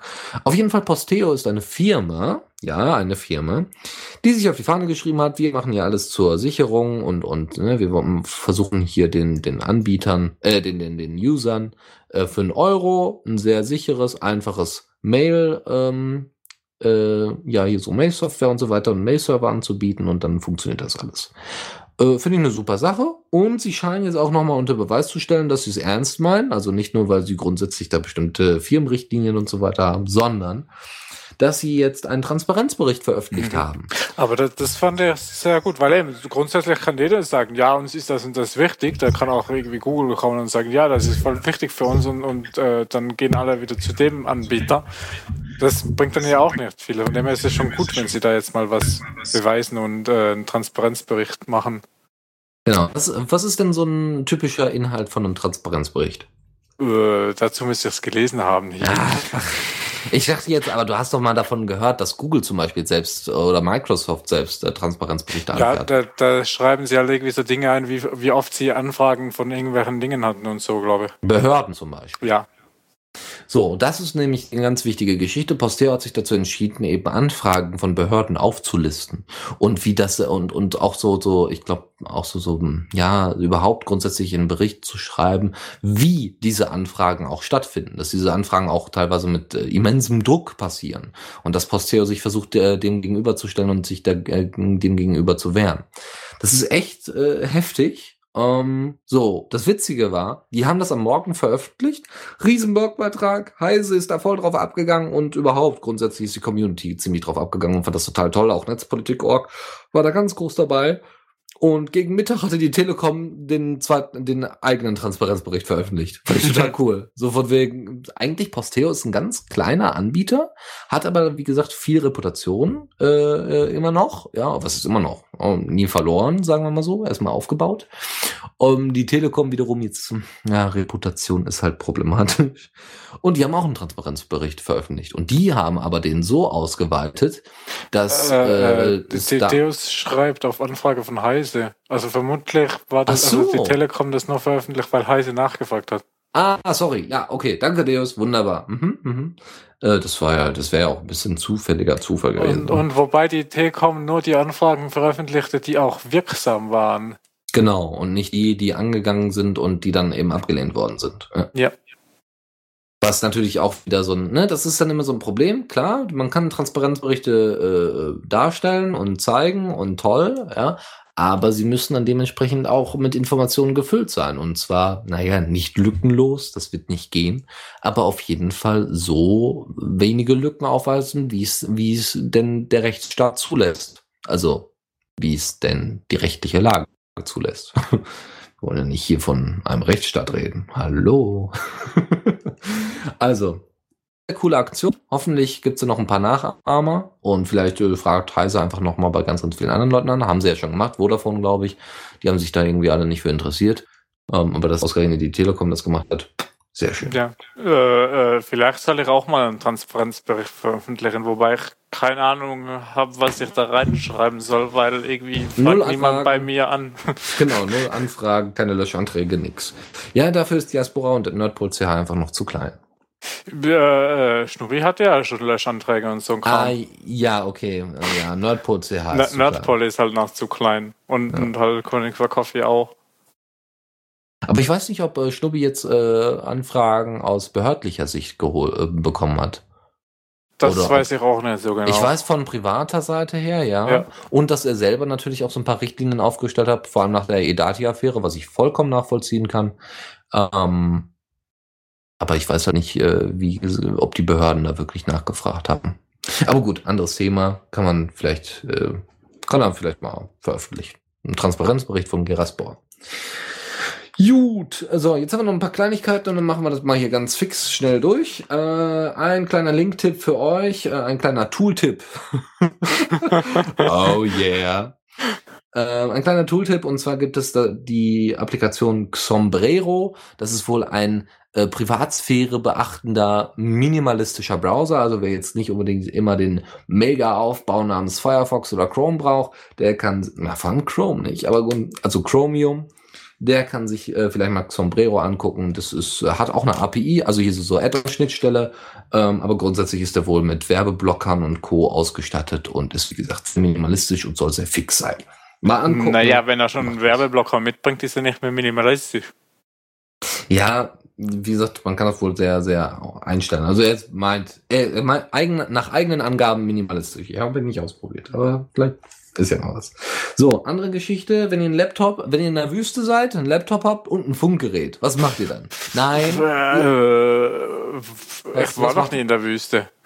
Hm, Ja, gut, okay, aber was, stell dir mal vor, du bist in der Wüste, du hast einen Laptop und hast äh, noch ein Funkgerät. Was machst du dann? Irgendwie versuchen, Internet zu bekommen. Richtig, genau. Auf die Aspora zu kommen. Und Ja. es gibt, es, äh, ich glaube, Thomas Leister war das, ähm, der das äh, gepostet hatte. Es gibt ein Tool namens AirChat, womit es möglich ist, ähm, äh, über Software, Open Source Software, äh, Zugriff zu, ähm, per, per, genau, es gibt da sogar ein Video zu, total cool. Man, also, why AirChat, bla bla, why AirChat, AirChat. Ähm, es geht darum, dass man eben in ähm, äh, AirChat is a free communication tool, free as in free beer, bla bla bla. It doesn't need the internet infrastructure, nor does it need a cell phone network. Instead, it relies on any available radio link or any device capable of transmitting audio. We even made a prototype working with light and laser-based transmissions. Yeah, Holy Laser. fucking hell. Also, du, Äh. ja, das ist ziemlich cool. Also, brauchst kein Internet, keine Telefoninfrastruktur, du brauchst nur einen Laptop. Äh, ähm, wie gesagt, ähm, irgendeine Art Antenne, da kann eben auch wunderbar ein, ein Funkgerät für herhalten. Und dann könnt ihr damit Audioübertragungen stattfinden lassen und somit äh, Informationen austauschen ohne äh, Internet- und Handy-Zeugs. Ja, Das ist das Tool. Und das Ding ist, was ist das überhaupt? Ist das, ja, ähm, und Falder würde Pizza bestellen und Lotti würde Wasser suchen und Bäume pflanzen, wenn er in der Wüste wäre, alleine und mit Funkgerät und Laptop. das Ding ist in Perl geschrieben, falls es jetzt irgendeiner mal hören wollte. Aber es scheint wohl, ja, es gibt wohl ein schönes Video dazu. Angucken, Spaß haben. Falls ihr mal in der Wüste seid. Ja, äh, weiß ich nicht, wann ich das mal sein werde. Mir hat es da ein bisschen zu viel Sonne, glaube ich. Ja, vor allem ne, Internet und kein Strom und so. Ne? Ja, der, uns hat geschrieben, es gibt Internet via Kurzwelle, aber wie benutze ich das dann? Brauche ich Du- dann da ein Radio zu und dann. Ja, wahrscheinlich. Du könntest zum Beispiel äh, Katzenbilder äh, die einfach ausdrucken und dann mitnehmen. Dann hast du da kein Problem mit. Ja, aber ich will ja die dann weiter verteilen und so. Ja, dann kopierst du die in Schwarz-Weiß. Und leg dann eine Spur aus Katzenbildern in die Wüste. ja, Hänsel und Gretel mal anders. So. ja. Äh, apropos AirChat, wo man es dann vielleicht auch sogar benutzen könnte, wäre vielleicht in Russland, auch wenn es da ein bisschen kälter ist und ihr nicht gerade in der Wüste steht. Ähm, vielleicht in der, wie heißen die denn? Tundra, das ist die Eiswüste. Ähm, in Russland, äh, Russland führt derzeit eine Meldepflicht für Blogger ein. Das ist so, als müssten wir uns jetzt als Webradio, als freies, unabhängiges Webradio, äh, dauernd melden. Oder eben überhaupt grundsätzlich Blogger, die aus Deutschland kommen, äh, müssten sich dann eben bei den deutschen Behörden melden und sagen, hey, ich bin ein Blogger. So, das kann also dazu führen, dass wir... Das könnten die deutschen Behörden nicht googeln nach Blogger. Hä? Ja, da finden sie ja auch alle Blogger irgendwie. Ja, nicht alle, nicht alle. Aber wenn du als Blogger agieren möchtest jetzt im russischen Internet, dann musst du dich halt äh, melden. Und wenn du das nicht. Wenn man als Blogger im russischen Internet äh, Dingens will, aber äh, haben die ein eigenes Internet? Oder wenn Nein. ich jetzt hier was blogge, bin ich doch aus dem russischen Internet auch erreichbar. Muss Es ich mich dann ja- jetzt bei den Russen melden, wenn ich blogge? Ja, wahrscheinlich. Nein, es geht natürlich nur um russische Staatsangehörige. Die wollen halt versuchen, einen Grund zu äh, produzieren, äh, also herbeizuführen. Das ist so ein bisschen wie, bei, wie in Deutschland das Vermummungsverbot. Es gibt ein Vermummungsverbot auf Demonstrationen. Das gibt es sonst, soweit nach meinem Kenntnisstand, in keinem anderen Land. Diese Bedingung, dass man sich eben nicht vermummen darf, und das kann halt alles sein. Das kann halt ein Schal sein, obwohl es kalt ist. Das kann halt eine Sonnenbrille sein, obwohl die Sonne scheint. Äh, Das kann, was weiß ich, kann ein Helm sein. Okay, das ist vielleicht ein bisschen zu deutlich. Aber grundsätzlich kann eben jede, jede Art von in irgendeiner Weise Verdeckung des Gesichts, äh, eine Kappe, ein tief in die, eine Kappe, die in, in eine Maske oder sowas. Alles, all das könnte als Vermummung gelten und somit einen Angriff, in Anführungszeichen, oder einen Eingriff der Polizei ermöglichen. Ähnlich sehe ich das jetzt mit dem mit äh, der Meldepflicht äh, für russische Blogger. Es geht einfach darum, eine Möglichkeit zu schaffen, Leute für etwas zu belangen, was aber eben grundsätzlich erstmal nicht problematisch ist. Wenn jemand sich nicht als Blogger gemeldet hat, das ist genauso wie diese Opt-out-Kacke. Ja. Äh, wie auch immer. Also es gibt zum Beispiel in, äh, in ähm, Großbritannien gibt es derzeit ja doch Filtersysteme, die ähm, die Pornos und so weiter wegfiltern. Und wenn du dann Pornos gucken möchtest, musst du dann halt dich offiziell melden, dass du aus diesem aus diesem Filterungssystem, ja, das ist ja alles äh, rausgehen möchtest. Damit damit implizierst du ja größtenteils am, äh, am Meldeamt, ja, haben die dann so ein Register, der die Leute haben sich alle aus diesem aus diesem Filter rausgesogen äh, raus, äh, rausziehen lassen, äh, implizierst du ja, hey, ich gucke gerne Pornos und deswegen würde ich dann gerne mal das Internet haben. Ne?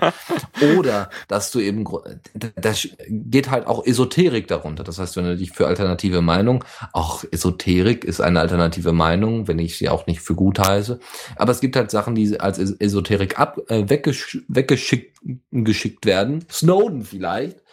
Und dementsprechend ähm, problematisch äh, für, den, für das Filterungssystem in Großbritannien sind. Wir haben Mhm. im Moment eine, nicht nur eine Überwachungsstruktur in Großbritannien, sondern auch eine Filterfunktion, eine, eine riesige, äh, für, für Großbritannien bezogene Filterbubble, äh, aus der man sich nur mit offizieller Kennung und Namen und Kennzeichnung und so weiter äh, befreien kann, in Anführungszeichen. Man kann einfach auf VPN machen in ein anderes Land. Ja, das geht natürlich auch. Obwohl, da bin ich halt nicht so sicher, wie, wie einfach das möglich ist. Ne? Also muss man dann gucken, wie, wie diese Filterungssysteme funktionieren. Da habe ich echt keine Ahnung, ob die beim ISP einsetzen oder keine Ahnung, wie das dann technisch umgesetzt ist. Wie Na, gesagt, naja, wenn, wenn, also kann ja sein, dass die irgendwelche großen VPN-Anbieter auch filtern, aber dann mietet man sich halt irgendwo bei dem Host einen Server und, und macht dann OpenVPN drauf.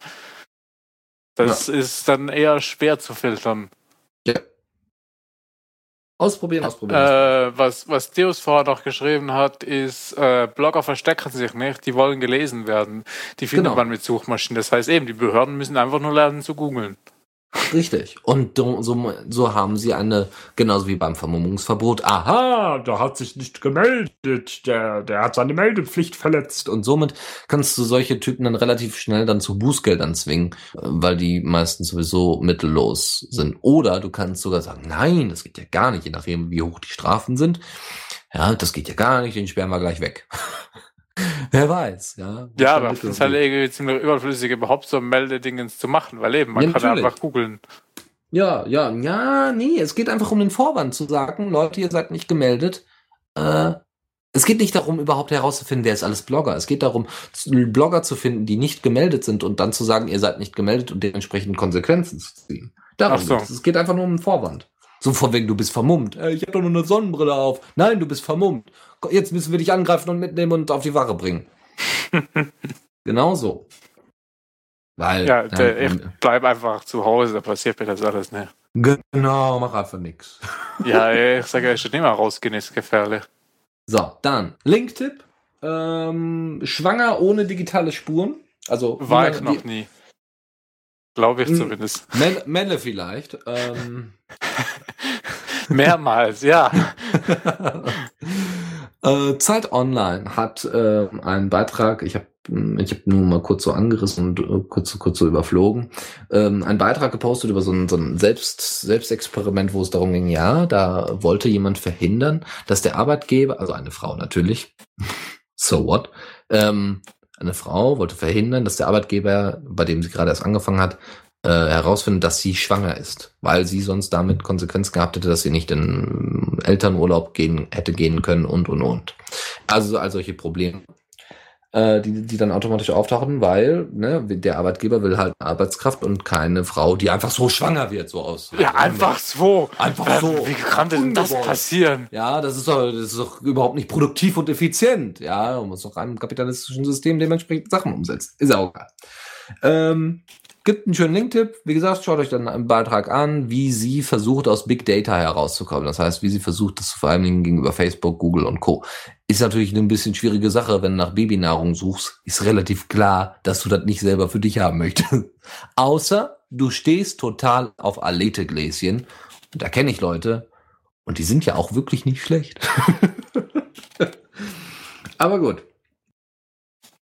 Kleinigkeit noch, und zwar Microsoft muss äh, nach einem äh, Urteil eines US-Gerichts, müssen die die Informationen, die selbst in Europa gespeichert sind, an die US-Behörden weitergeben. Das heißt, in Dublin, in Irland, steht ein, große, eine große Serveranlage von Microsoft. Dort werden die europäischen Daten aufbereitet äh, beziehungsweise auch festgehalten. Und äh, die USA haben jetzt gesagt, ja, das ist ja alles ganz schön, aber wir hätten gerne Zugriff auf diese Daten. Das heißt, auch die europäischen Daten, auch die Daten auf einem europäischen, also einen äh, woanders angelegten äh, Server werden quasi, darauf wird quasi zugegriffen. Was ziemlich heftig ist, was im Endeffekt bedeutet, dass äh, jede Firma, die in irgendeiner Weise in den USA sich, äh, ob die einen Hauptsitz hat oder ob die da irgendwelche Zweigstellen hat, hat äh, diese, diese Firmen hätten theoretisch ein Problem, weil selbst wenn es dann Hetzner-Server sowas sind oder grundsätzlich deutsche Server oder, oder europäische Server, dass da es äh, je nach ähm, Gerichtsurteil einfach so ein Demand gibt, hey, gib mal, meine, äh, gib mal die Daten darüber.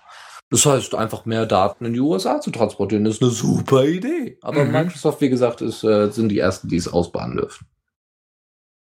Ja. Ja. Gut, Äh, ja. wir sind durch. Nächstes Thema. Äh, hier- Also, nächste äh, Rubrik. ja. Aber auf.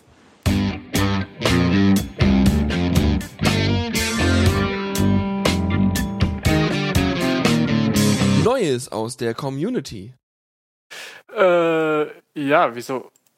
So, jetzt. Ja, Ja. also Dein, dein Knopf wollte wieder nicht gedrückt werden. Aha, aha. Der hat sich kurz gedrückt und dann wieder entdrückt. Zensur. Aber jetzt bist, ja, jetzt bist du da. so, und zwar erstmal möchte ich, ähm, also wir haben jetzt mal hier so, so direkt Links auch mal eingebaut, weil es immer mal wieder passiert ist, dass, äh, dass die Posts einfach so verschwunden sind. Und wenn es dann um irgendwelche direkte Verlinkungen zu Projekten ging, haben wir die jetzt mal extra eingebaut.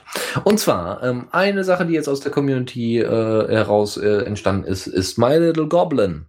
Das ist ähm, also die, die, der, die Seite thinkcolorful.org hat eine eigene Media Goblin Instanz. Media Goblin wisst ihr inzwischen, was das ist. Wenn ihr es nicht wisst, könnt ihr es gerne nachgoogeln oder die letzten Sendungen nachhören. Ähm, und dort werden äh, wurden äh, Bilder hochgeladen, die, äh, glaube ich, mit weg als Vektorgrafik hochgeladen worden sind. So, was ist daran jetzt interessant? Das sind einfach nur Bilder. Hm, nee, äh, interessant ist daran, dass das, äh, dass diese My Little, das sind so My Little Pony Wallpaper, aber nicht mit Ponys, sondern mit Gnus. Und Gnus ist ja das Zeichen der Freiheit für, ne, diese GNU, wie heißt denn ja eigentlich? GNU, bla bla bla. Ich weiß gar nicht, wie die Abkürzung ist. Also GPL ist irgendwie GPL Public License oder General Pu- Public License. Es geht grundsätzlich darum, da hat sich jemand hingesetzt und hat überlegt, hey, ich werde einfach mal das My Little Pony Franchise einem- in ein My Little GNU Franchise ummünzen und dementsprechend kleine Grafiken anfangen zu entwickeln, die genau diese GNUs zeigen. Was eine ziemlich coole Sache ist, weil damit wird natürlich auch wieder ein bisschen sehr süße und niedliche Art und Weise ausgewählt, um Free Software vielleicht noch ein bisschen zumindest populärer zu machen. Ja, Ja. runterladen, auf den eigenen Rechner laden und dementsprechend als Wallpaper benutzen. Die sind wirklich ganz niedlich gemacht. Ja, es sieht süß aus, aber ich will trotzdem kein Pony oder Gnu-Dingens auf meinem Hintergrund. Da bleibt mein Companion Cube. Ich kenne Leute, ich will nicht sagen wer, außer du, Lukas, äh, der ja total drauf steht und dementsprechend könnte vielleicht auch My Little Gnu etwas für ihn sein. So, also Chantelet war mal wieder, äh, ach, der, der, ich find's immer so schön, wenn äh, Sean ähm, kreativ ist, auch wenn ich meistens seine Beiträge nicht lese. Aber ich, also äh, doch, ich lese seine Beiträge, aber manchmal hat er eben halt Kurzgeschichten, die mir zu lang sind. Aber ich weiß ganz genau, die sind gut. Also ein paar Sachen habe ich ja von ihm schon gelesen und die waren richtig gut. Und er hat jetzt mal ähm, einen weiteren Beitrag gepostet, eine weitere Kurzgeschichte, die heißt Oh You. Und äh, ihr könnt euch das natürlich durchlesen, übersetzen und ist natürlich unter äh, CC BY, glaube ich, oder CC BY SA. Könnt ihr also dementsprechend noch weiter empfehlen. Total supi. Mhm. Jo, andere Geschichte. Äh, und zwar gibt es einen Beitrag über ähm, darüber, wie man Diaspora, das ZOT-Protokoll, was von Friendica beziehungsweise von Red Matrix genutzt wird und so weiter, wie man das irgendwie zusammenbringen könnte und warum das denn jetzt ein größeres Problem wäre. Und ähm, ja, also es wird einfach ZOT so ein bisschen vorgestellt und was denn der eigentliche Kern von dezentraler Identität ist. Guckt es euch an, ist natürlich sehr technisch, äh, also ist teilweise sehr technisch, aber wohl ganz gut erklärt, aber auf Englisch und ähm, ja, vielleicht ist es was für euch. Ja. Eine andere Sache, ähm, der Paperbot. Hast du davon gehört? Bestimmt, oder? ja, es gibt jetzt dank Trolli ganz viele Katzenbilder bei mir auf dem Pod. So, was ist der Paperbot? Äh, Paperbot ist irgendwie so ein Dienst, mit dem man halt RSS-Feeds äh, und auch Twitter äh, über, also zumindest das Ding, weil es diese Katzenbilder postet, ist glaube ich von Twitter. Wobei ich nicht mehr sicher bin, ob Twitter immer noch RSS-Feeds anbietet. Ich glaube nämlich nicht mehr. Nein, tun sie nicht mehr mit der neuen API. Aber da kann man halt quasi so externe Quellen auf Diaspora holen als Account und die dann mit denen teilen und dann hat man da alles auf Diaspora. Und deswegen Genau. habe ich jetzt ganz viele süße, tolle Katzen-Baby-Fotos da bei mir dort im Stream, die ich am liebsten alle resharen würde. Das Schöne ist halt, dass Paperbot echt ein netter Dienst ist und sie haben jetzt gesagt, okay, ähm, das Problem ist ja, ähm, ja, äh, das ist schon irgendwie witzig. Ähm, Paperbot äh, ist halt ein Dienst, ist halt ein Service. Die haben die Software selber in, ins, ähm, erstellt und äh, bauen höchstwahrscheinlich auch dementsprechend auf komplett eigener Software auf und bla. So, das heißt, das Ding ist closed source und es ist auch monopolisiert. Ne? Paperbot äh, veröffentlicht diesen Code. Jetzt ist halt die Frage, was passiert, wenn Paperbot mal stirbt? Wird dann der Source, äh, also wird dann der Code open sourced? Und sie haben gesagt, ja, das würden wir wohl machen. So, und dann war dann halt die Frage von Jason, äh, warum macht er das denn nicht gleich? Weil dann könnte man Dezentralisierung noch weiter vorantreiben und unterschiedliche Paperbot-Instanzen aufsetzen. Vielleicht sogar direkt auf dem eigenen Pod, damit das einfach zu handeln ist. Mhm. Und die Paperbot-Leute haben dann gesagt, ja, aber das war doch gar nicht unsere Idee am Anfang. äh, Im Klartext haben sie sich also dafür entschieden zu sagen, nö, es wird nicht Open Source, außer eben, wenn das Projekt stirbt. Und wer sagt schon, wann ein Projekt gestorben ist? Viele wollen Twitter derzeit begraben, weil Twitter keine Rendite abwirft. Andere wollen sagen, dass Facebook schon gestorben ist, obwohl das ja auch nicht stimmt.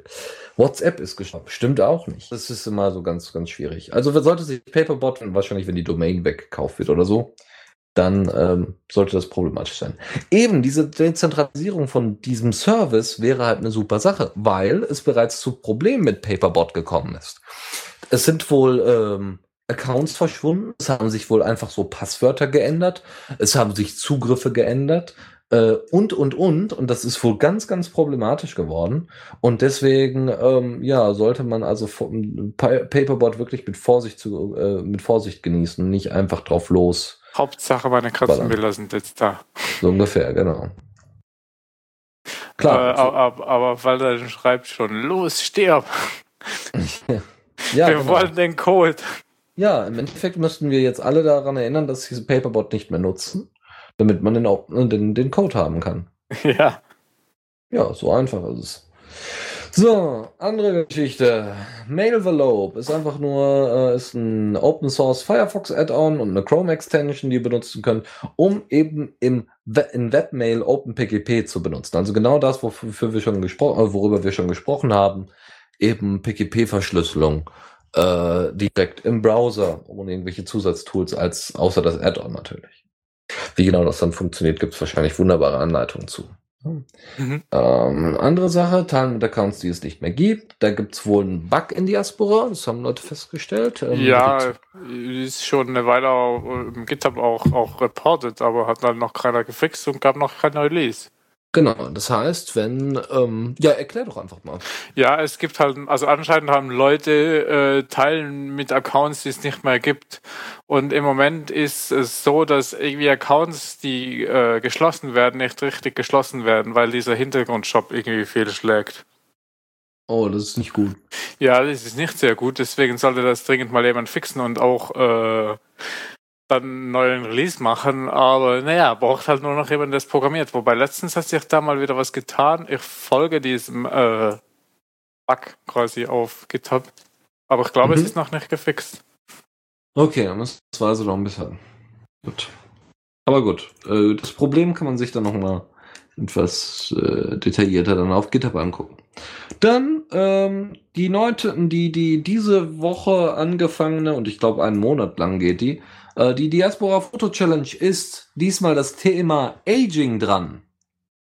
Das heißt, äh, das Thema Altern, also ist natürlich die englische, ne, ist die englischsprachige oder sagen wir mal internationale Foto Challenge.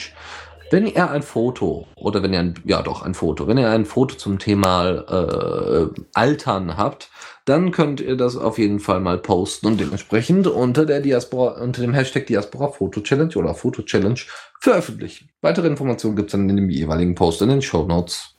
Mhm. Und noch das letzte Thema, dann sind wir auch mit der dies, äh, ja, diestägigen Diaspora durch. Ähm, Diaspora, die, genau, es gibt, ach nee, obwohl, obwohl vielleicht lassen wir das mal lieber. Weil damit habe ich mich nicht zu intensiv beschäftigt und wir wollen ja nicht, äh, nicht beschissen sehen.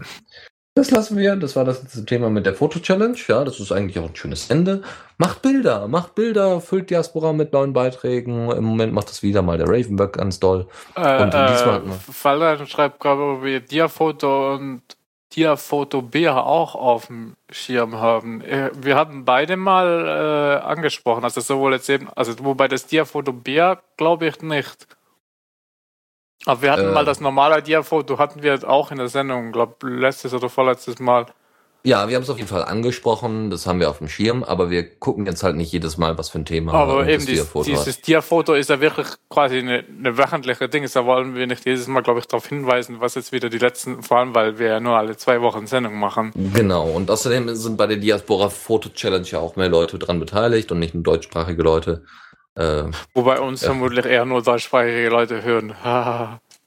Ja, ja. Aber man, dafür hat man vielleicht äh, mehr Aber- Ergebnisse, die man sich dann, oder mehr Beispiele für, zum Thema äh, Fotos, die man sich ja, aber die, die Foto-Challenge ist, glaube ich, auch eher selten. Also ich weiß jetzt nicht, ob die das auch regelmäßig machen wollen. Ja, ja, jeden Monat. ah, jeden das Monat ist machen die das. So wie ich das mitbekommen habe. Entweder alle zwei Wochen oder monatlich war das. Ja. Gut, dann war's das. Ähm, ich bedanke mich recht herzlich bei dir zum, zum, zum Mitmachen und Stream, fürs Mitmachen und Stream und so. Äh, ja, und, und dir danke fürs Themen zusammensuchen und so. Ja, ja, ja soweit es denn ging. äh, ich werde jetzt, glaube ich, ins Bett gehen. Ich habe keine Lust mehr. Ja, ich werde noch Mitschnitt hochladen und so. Und Shownotes, weil, weil Thor hat die ganze Zeit schon hier Link, ich will Link zu dem, ich will Link zu dem, ich will Link zu dem. Also es gibt jetzt gleich Shownotes dann äh, und Mitschnitt und da sind dann alle Links zu den Themen, wo wir drüber gesprochen hatten, drin. Das heißt, Ja. Thor kann da dann nochmal alle Links raussuchen. Genau, so sieht's aus. Ja. Gut, dann bis zum nächsten Mal und äh, ich hoffe, ihr hattet viel Spaß. Ja. Äh, bis in zwei Wochen. Tschüss. Jo, ciao. Die Diaspora Night. Nachrichten aus der Welt der freien sozialen Netzwerke.